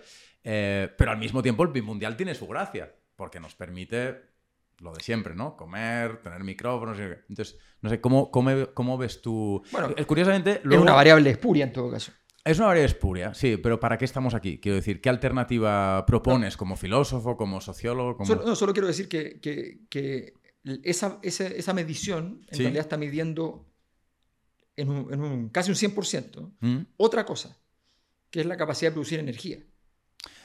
Por supuesto, y de hecho, curiosamente, la ecología política luego ha recuperado esa gráfica, no sé, por ejemplo, aquí tenemos un título que se llama Colapsología, que tiene un montón de gráficas que tienen todas la misma forma. Es una línea plana y una línea vertical a Sí. partir de la revolución industrial, porque eh, asociado al PIB mundial tienes emisiones y muchas otras cuestiones. Exacto, que técnicamente serían líneas hacia abajo si uno las pusiera en la dinámica del desarrollo.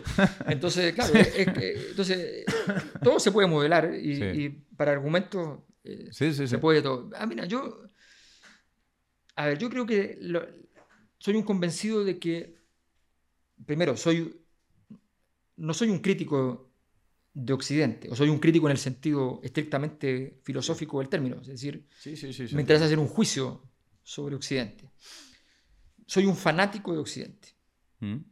Es difícil que haya una persona que esté escuchando esto que sea más occidentalista que yo. ¿eh? O sea, es muy difícil, muy difícil. Y eso que soy, como dice una famosa canción de rock en Chile, somos occidentales de segunda mano. ¿ya? Eh, en el mapa de los occidentales no aparecemos. ¿ya? Pero eh, en Estados Unidos creen más en, eh, en el creacionismo, en que fue Dios y no eh, el que nos creó así como estamos. Eh, cree, el 80% cree eso. Eh, El 80%. en Estados ¿Esto es Unidos. patillada o es, No, no, eh, con- es dato. así? ¿eh? Sí, es, dato. es dato, ¿eh? Es Dato. dato. entre, entre, entre creacionismo puro y diseño inteligente, que son las Sí, dos formas claro, de pensamiento, sí. Es que diseño inteligente en Estados Unidos es muy fuerte. muy fuerte, 40%, 40%. Vale, ok. Eh, en, en Chile eso es el 20%, y en casi toda América Latina es, es en esa órbita. Mm. ¿ya? Eh, y el resto de la gente es darwinista como corresponde. o sea, no- entonces, eh, ahora, han ido aumentando, hay que decirlo. hay que decirlo por una serie de razones. Pero, pero soy un occidentalista así de- de- por, por todo lo alto. Dicho esto, Mm. ¿cuál es la gracia de Occidente? La gracia de Occidente es haber institucionalizado un gran esfuerzo y una gran disciplina en la cuadratura del círculo. Es decir, lograr armonizar cosas que son contrarias entre sí. El círculo es aquello que no tiene ningún vértice ¿ya? y el cuadrado es básicamente algo que está hecho fundamentalmente de vértices. En esa dinámica, en esa dinámica es la que a mí me, me interesa porque si uno lee a Max Weber, autor de cabecera, Mm. eh, se va a dar cuenta que Max Weber te dice, la música occidental es la música que junta la melodía con la armonía. Desde el punto de, también está el ritmo, pero ya, pero Ujú. tienes que ar- articular elementos. El la pintura occidental es aquella que tiene que llenar la, la ecuación de poder armonizar el dibujo con la pintura. La pintura Mm. tiende a presionar al dibujo a la baja, como en el impresionismo, y el dibujo tiende a someter a la pintura. Eh, Occidente es el esfuerzo por armonizar eso. El- la política moderna es la política que hemos creado, es una política en la cual hay que armonizar el eje vertical con el horizontal, el eje del poder con el eje de la legitimidad, por decirlo así.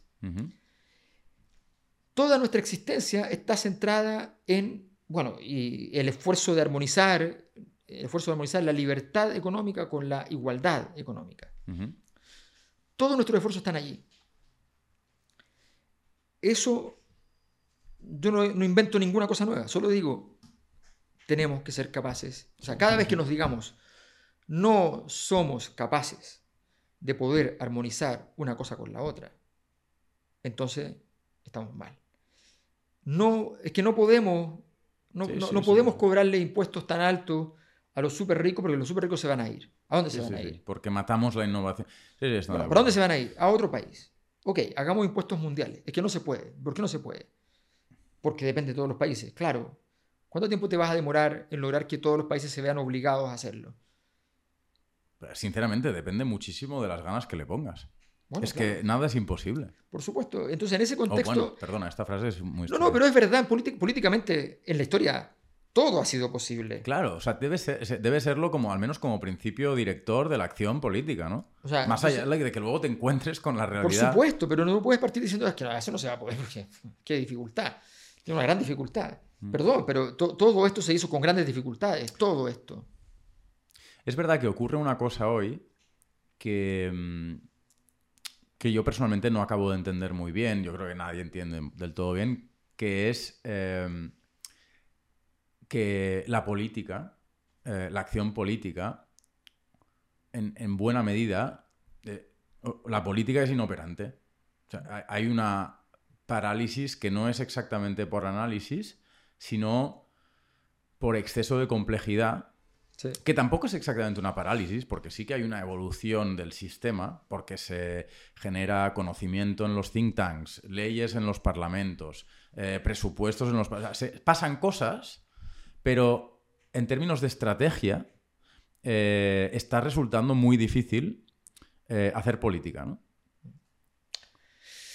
Está resultando muy difícil hacer política porque las estructuras de la política que nos hemos dado son estructuras que están en su peor momento, están muy débiles.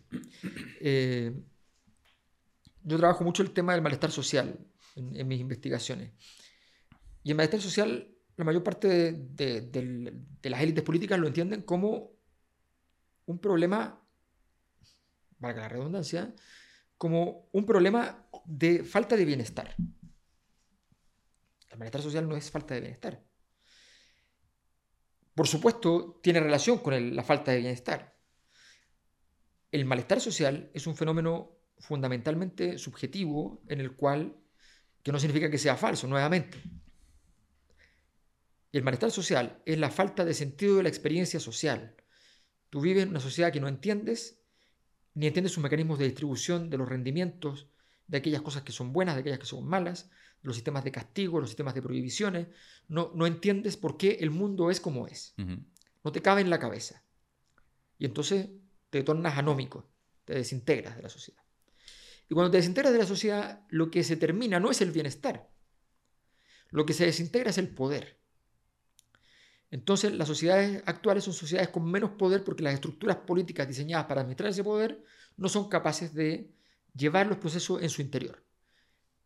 Yo lo simbolizo siempre con la imagen de un río torrentoso al cual tú dices, voy a canalizar este río.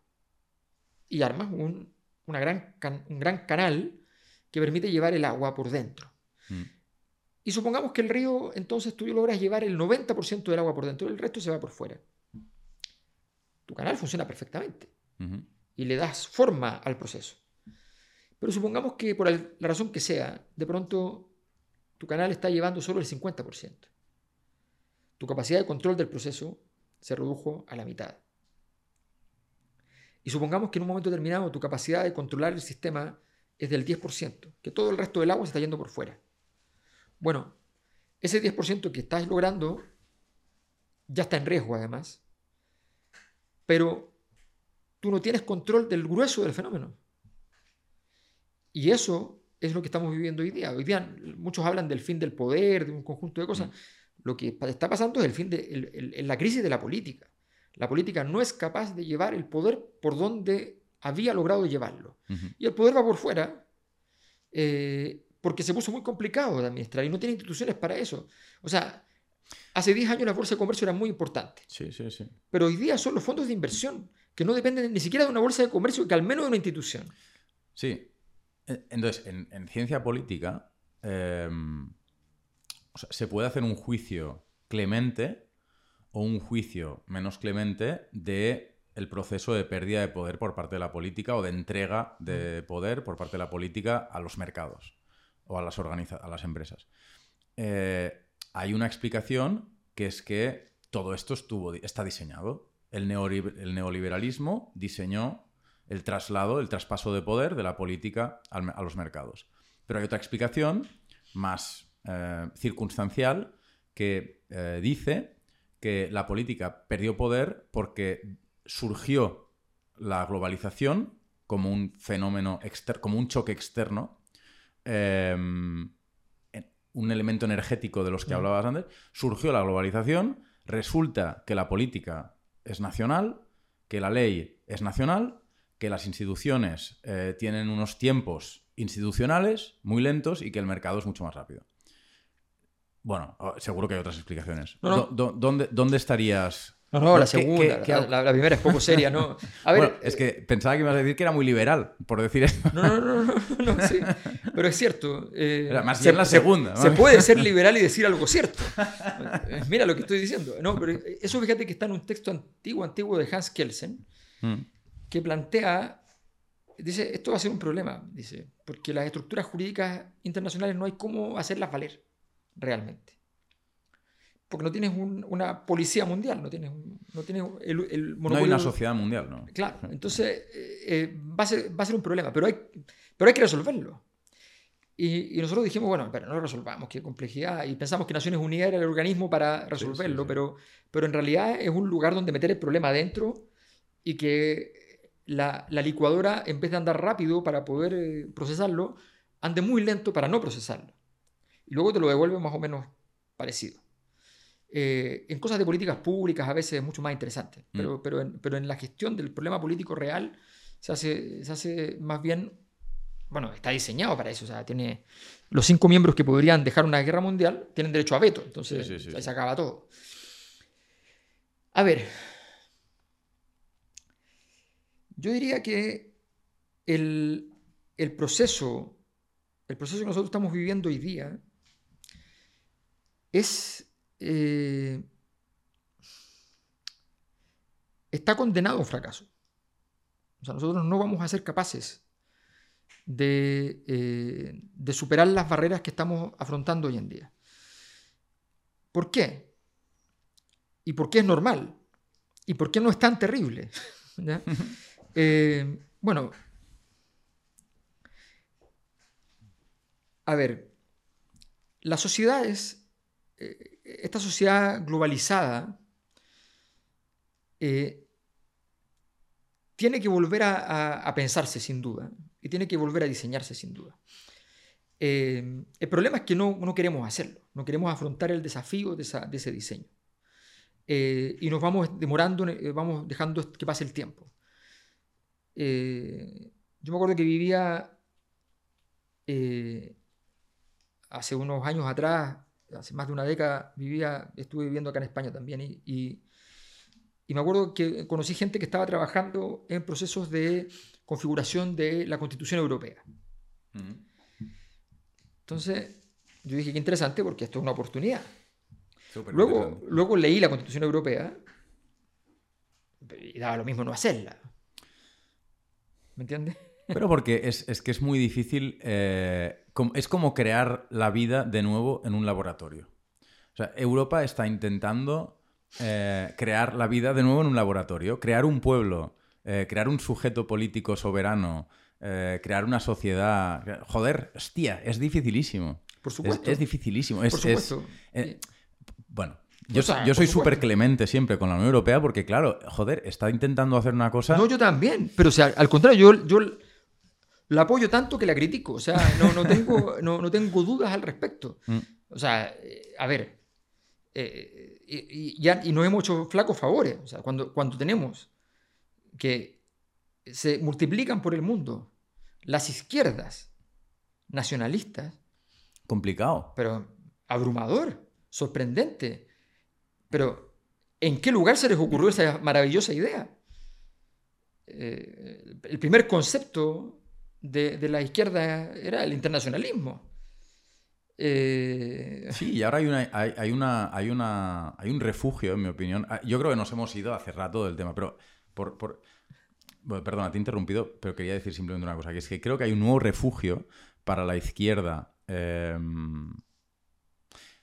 anti-internacionalista o, o- o cínica con los procesos de internacionalización, eh, que es lo local eh, que me parece muy interesante. Eh, como el nacionalismo también está mal visto, pues ahora hay gente que dice, no, no, no, lo que vamos a hacer es local.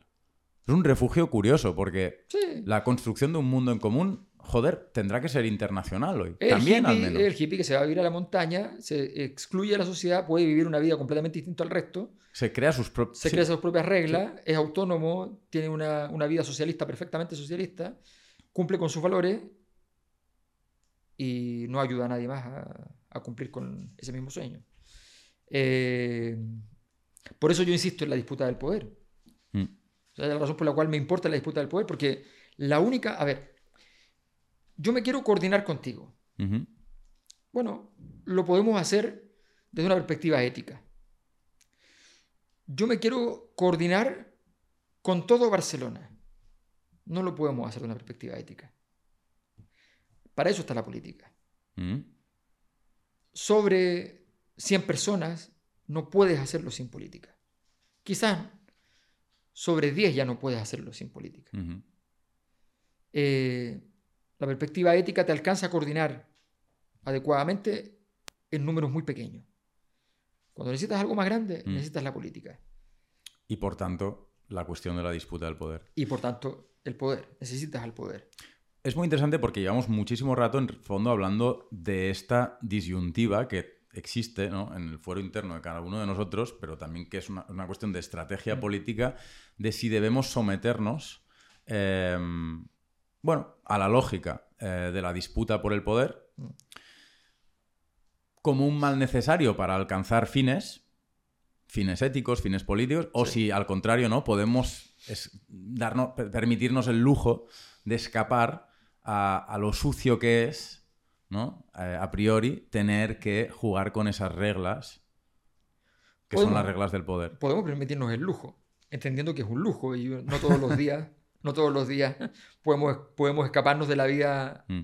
cotidiana para poder eh, vivir en el lujo. En todo caso, tú me, me recomendarías, o a cualquier persona que, que tenga la tentación de darse ese lujo, ¿no? Me recomendarías que me lo pensara mucho, ¿no? Que, No, si, que si Yo, pretendo... yo recomendaría que el- ese lujo va a ser proporcional a tu capacidad en tiempo real de reaccionar a las dinámicas del poder. Mm, Porque eh, a veces, eh, a ver, el, poder es muy desagradable, es muy paranoico. O sea, tú estás en la cena con tus mejores amigos, ves un gesto y dices, ¿qué le pasa a no sé quién? mm. ¿Qué quiere? Es enfermizo, pero a veces es cierto. Claro. Entonces, porque después tú dices, coño, si yo lo vi ese día en la cena, lo vi y no le hice caso. Mm, Yo sabía que lo iba a hacer. Eh, es muy complejo, muy complejo. Eh, yo he trabajado mucho en ambientes distintos a mi ambiente central. Y cuando he trabajado en esos lugares, me doy cuenta que estoy muy expuesto. Que tengo muchas más probabilidades de morir políticamente que en los lugares donde yo me muevo, que son más peligrosos, mm. pero donde yo ocupo más tiempo. Y conozco las reglas, y conozco los actores, y estoy cuando los actores están. En esos mundos colaterales te pueden infligir mucho más daño. Eh, entonces, es un, a ver, es muy desagradable tener esta conciencia. Solo digo, la ventaja de hacerlo a través del padrino es que lo pasas bien en el proceso. Pero, Sí, es verdad. pero, es, pero es muy desagradable tener esa conciencia. Sin embargo, es indispensable. Y en la medida en que subes más, el mundo es infinitamente más difícil, no más fácil, infinitamente más desagradable, infinitamente más tramposo. eh, y, don- y puedes perder mucho más en pocas jugadas, a menos, ojo con esto, Mm. todo es cuestión de tiempo. Cuando tú llevas 100 años en el poder, hasta cuando lo pierdes, no lo pierdes. Hasta cuando lo pierdes. O sea, cuando se caiga la monarquía, por Sí, ejemplo. hay una renta de situación. Claro, claro, es natural porque, porque hasta, hasta tu derrota la puedes negociar. Pero cuando tú estás recién subiendo, Claro. en dos minutos te pueden hacer caer más bajo que de donde venías. Sí, sí, sí. O sea, el, el poder, como los catálogos editoriales, se construye a base de tiempo. Exactamente, exactamente. Eso el, el poder sostenible estabiliza. sí, sí. estabiliza. Sí, sí, sí. Está muy bien. Eh, me acabo de dar cuenta que llevamos un montonazo de rato y tengo todavía un montón de preguntas. Em, ¿Te parece que tratemos todavía un par de temas? Como tú quieras. Y si, y- o si también podemos hacer otro día otro... Podemos hacer las dos cosas, tratar un par de temas y hacer otra cosa Ok. otro día. Em, en tu libro, eh, Las 50 leyes del poder en el padrino, em, en el fondo haces referencia al príncipe. Eh, o, en todo caso, el libro es un espejo eh, Sí. del príncipe. Es un libro que está escrito en referencia al príncipe. Em, ¿Qué ha cambiado? Eh, ¿Cómo ha cambiado el poder? ¿Cómo han cambiado las leyes del poder desde, desde el príncipe hasta hoy? A Y ver, po- yo, y- yo he aplicado... Y, y te hago otra pregunta. ¿Y por qué El Príncipe es un libro tan importante? A ver. Pues Porque, porque a ver, todos sabían, los que administraban poder, que el poder funcionaba como dice Maquiavelo. Solo que, uno, no estaba sistematizado, cosa no menor, eh, y dos, no era confesable.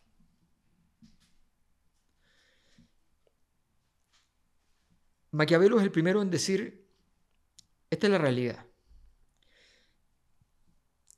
Y agrega, detrás de esta nueva realidad, esta realidad que es como es, y que ustedes consideran nueva, pero no es nueva, en esta realidad subyace una ética,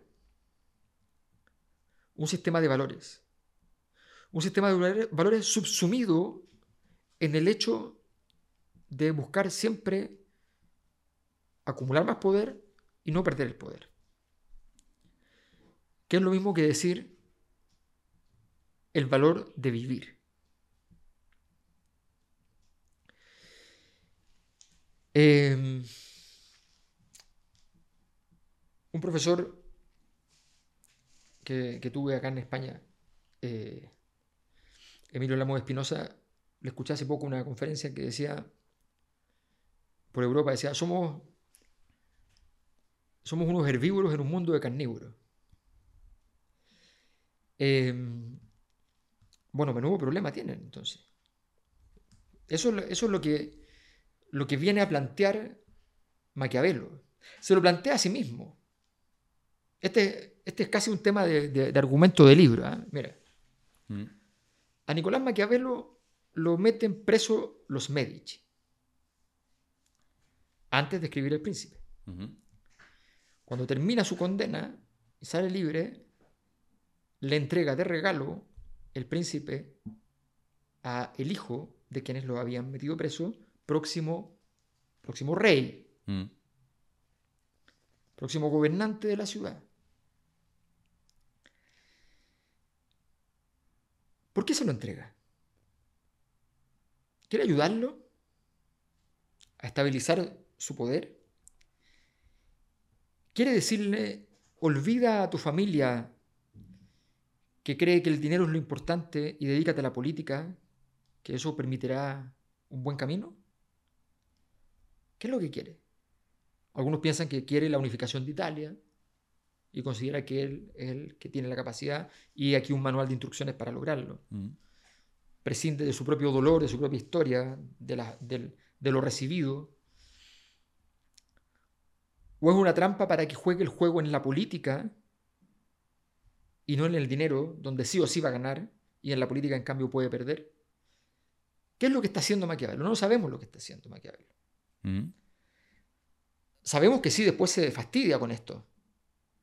Sus últimas cartas, varios años después, después de grandes discusiones intelectuales con muchas personas, hay unas cartas fantásticas donde de pronto un amigo le escribe y le dice, mira, estaba pensando sobre esto, hemos hecho cosas de política, no sabía que te habías cambiado de casa, que estabas fuera de la ciudad y qué sé yo. Y él le contesta y le dice, mira, disculpa, yo conocí una chica joven y eh, es tan hermosa, lo paso también con ella, nos venimos fuera de la ciudad y la verdad es que estoy muy bien, ya no me interesa la política, solo me importa el amor. Es el maquiavelo final, o sea, es una cosa acojonante. bueno, eh, omitiendo ese maquiavelo final, su final de escena tan intempestivo, eh, donde, donde se, refugian los placeres de la carne y, en el, retraimiento de la política y desecha el gran desafío de vida de la unificación italiana.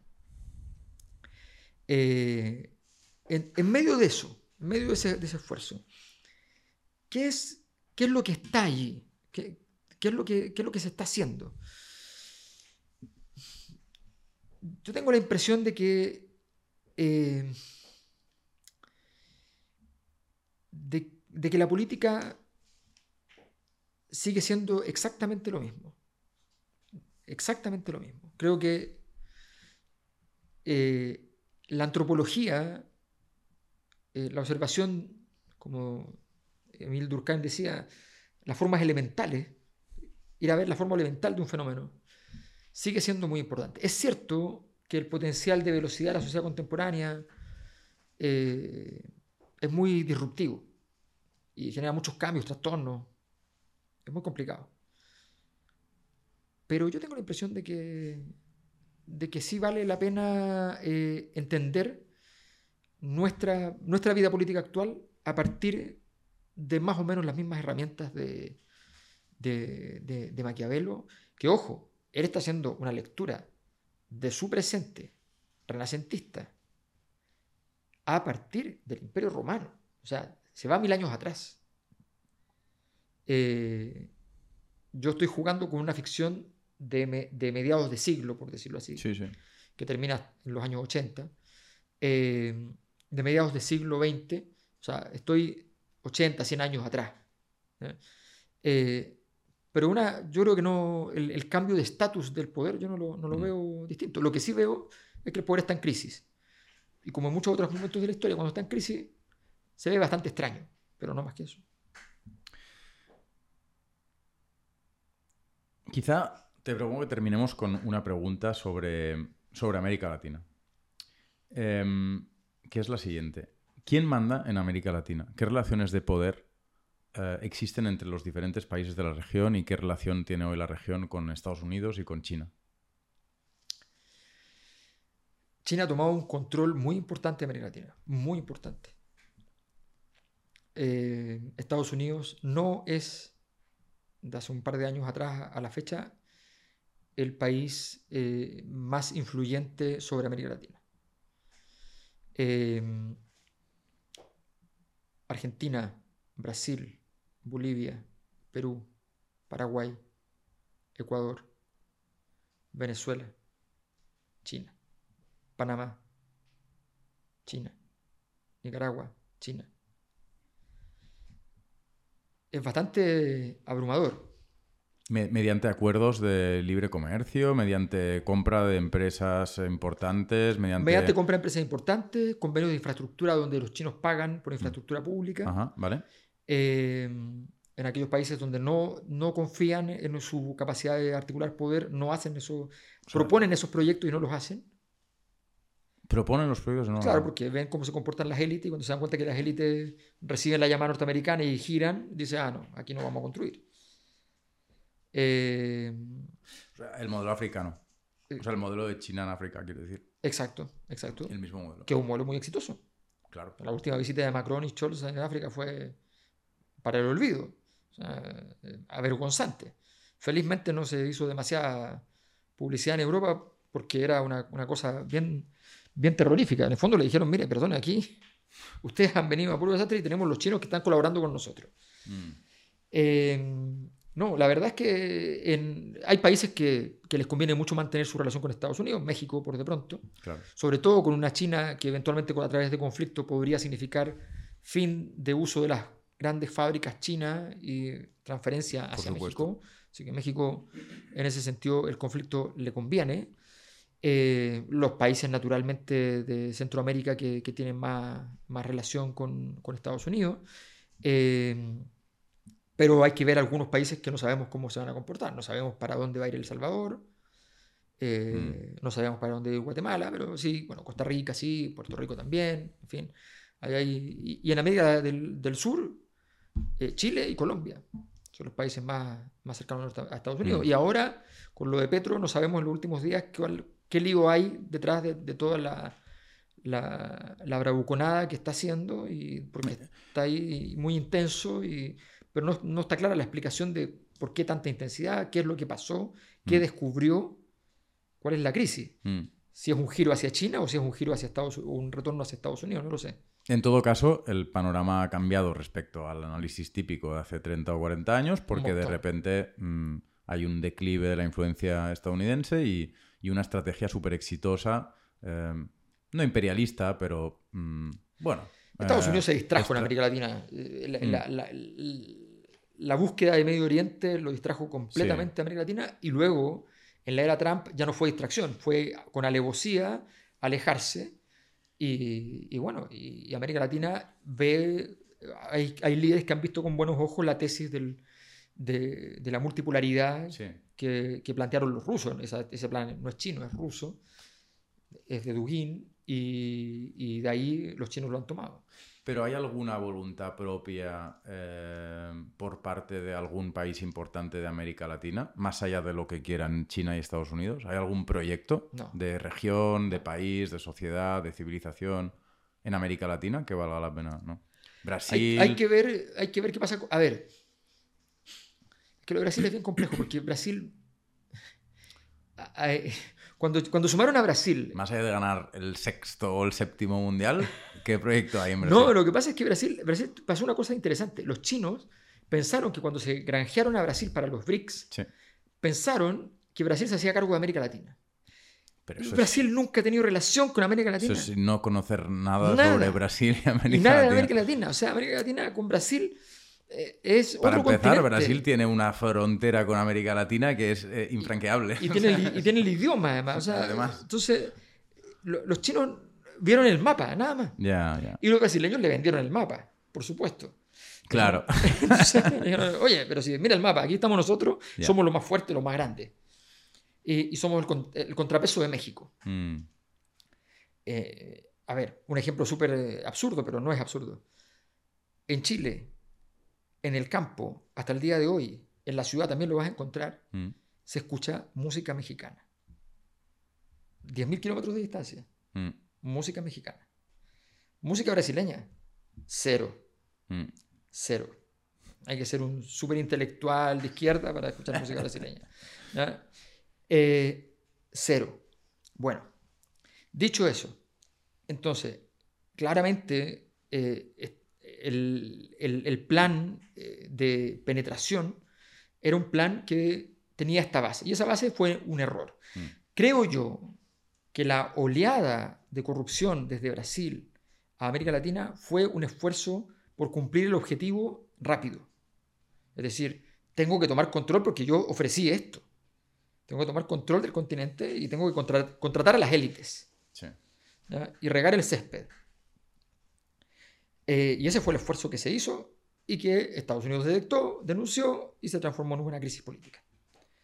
Pues bien, dicho esto, el problema es que Estados Unidos no tiene no, ha establecido un rol para América Latina, ni, ni lo ha negociado, ni ha visto nada al respecto. Solamente va y obstruye acciones que puedan emprender eh, los países autónomamente. Y por tanto es un socio hostil. Eh, Perú ha crecido estos últimos años enormemente, económicamente. Mientras tanto ha tenido, ¿cuántos? ¿6, 7, 10, 14 gobiernos? ¿Cómo se puede crecer con ese nivel de la política? Bueno, porque tú no gobiernas eso. Obvio. O sea, alguien lo gobierna, pero no eres tú. Eh, Esa institucionalidad caída no tiene importancia. Porque hay otra institucionalidad que está funcionando detrás de eso. Eh, creo que, que estamos a la, a- a la víspera de... Y lo peor de todo, esto es lo peor de todo. Igual que en Asia, igual que en África, en Latinoamérica. Bueno, no, en Latinoamérica incluso yo creo que, entre comillas, hay, hay mucho más occidentalismo en ese sentido. Pero hay una duda razonable, razonable. No hay claridad de si llega el momento en que hay que elegir entre China y Estados Unidos. La mayor parte de la población duda, ¿Sí? duda. La, ma- la mayor parte di- dice, bueno, tratemos de estar con los dos porque no queremos tener problemas. Mm. Hay un porcentaje mayor a favor de Estados Unidos, pero no abrumadoramente mayor. ¿Pero crees que es consistente ese porcentaje pro-chino? ¿O que Eh, es, o que es eh, No, yo creo que que es es anti, que es anti Estados. Unidos. Es un- Exacto. es- es- o sea, pero no, no deja de ser una cosa en la órbita de la relación con Estados Unidos, ¿no? claro, es que el problema. No, pero es que yo creo que eso es más difícil. Si fuera pro-chino sería mejor. Ya. Porque si fuera pro-chino, sería mejor para Estados Unidos. Porque si fuera pro-chino, en el fondo es una disputa de, de modelos. Pero lo peor que te puede pasar es que a ti te evalúen tu modelo por lo malo y no evalúen el modelo del otro por lo malo también. Cuando tú eres el poder vigente y solo hay críticas contra ti, Sí. es el peor de los mundos. Entonces, eh, es lo que pasa en, en- en Asia. Si tú hablas con cualquier persona asiática, te dicen, no, nosotros, eh, cada vez que ha entrado a Estados Unidos, nuestro país ha sido una catástrofe. No queremos saber nada de ello. Mm. Eh, Estados Unidos ha sido muy disruptivo en sus entradas. Mm. Por, por Sí, decirlo así. sí, sí, sí, sí, no ha sido... no- No, no- eh, Y, y- y sus pro- y sus proyectos, incluso el consenso de Washington y compañía, han sido siempre proyectos muy... Se, se lo han trabajado poco. sí. Porque podrían haber emitido esa propuesta y, y haber sido críticos con ella, de renovarla, mejorarla, te convencen a, a cuatro tíos por país y dicen, ya está hecho. Sí. Y, y los tíos trabajan súper bien y va, y hacen el trabajo, pero tú no estás haciendo nada más. Mm. Bueno. Em, yo creo que han quedado un montón de temas en el tintero. Al menos hay un montón de preguntas aquí y, y eso que... em, Bueno, lo haremos una próxima vez y seguramente más llegarán muchas preguntas de las mismas personas que nos escuchan y, y será más entretenido todavía para poder estar otras cuatro horas. Genial. Oye, una pregunta de cierre que le hacemos a todo el mundo. Eh, ¿A qué experto o a qué experta eh, te parecería interesante que invitáramos al podcast en el futuro? Ah, interesante. Si puede estar aquí en Barcelona físicamente, mejor. Pero, pero si te apetece decir a... Eh, no, yo creo que hay, bueno, hay, hay intelectuales interesantísimos. Eh, no sé, me imagino que está en Estados Unidos, Castells, me imagino que está en Estados Unidos. Y después del ministerio, sus acciones, como todo aquel intelectual que pasa por política, sus acciones intelectuales tienden a bajar, ¿no? Eso siempre es así. Mm. Eh, pero pero es, un- es una persona muy, muy interesante. Mm. Eh, te, te hablé de Emilio Lamo de Espinosa, por ejemplo, me parece un, un intelectual eh, muy, muy interesante también. Tuve un gran profesor aquí, en- pero murió hace unos años atrás, que es Salvador Giner. Mm, Era- me encantó. Sí, sí. sí. Estuve a punto de publicar un libro. sobre ¿En serio? Sí. Ah, mira, Sí, pero ya era... tuve una, tuve una muy buena relación con él, eh, mm. la verdad. Eh, un- una maravilla. Sus profesores que te miraban el índice de las cosas que estabas haciendo, te decían, eso está mal. Y tú lo revisabas y estaba mal. Porque hay gente que tiene esta capacidad. Sí, sí, sí. Mucho oficio, mucho oficio. Sí, sí. Entender las cosas sin verlas. Sí, sí, es fantástico. Es, es, curioso y, sin, y, con un eh, porcentaje de error bajo. Sí, eso, eso es increíble. Bueno, me quedo con estas dos ideas, nos quedamos con estas dos ideas. Buenísimo. Bueno, además, sí, no, fíjate que yo siempre he tenido ganas de... ¿Mm? Eh, pero como, es como escritor, a Vila Matas. Mm. Tremendo, me encanta. Vale, súper. Pues Alberto, ha sido un placer y un honor entrevistarte y espero que, no sé, hayas estado a gusto. No, el gusto es mío y, muchas gracias por, esta oportunidad y por, la posibilidad de hablar de, un libro que, que, la verdad es que lo quiero mucho. No siempre uno no siempre quiere sus éxitos. ¿ah? hay libros que, me se vendieron muy bien y que yo los miraba con recelo, les tenía un poco de rabia. Habían crecido más de lo que yo consideraba legítimo. Pero... Es un libro súper chulo y estoy seguro de que irá muy bien. Bueno, muchas gracias.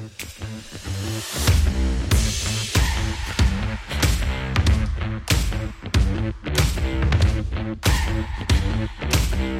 back.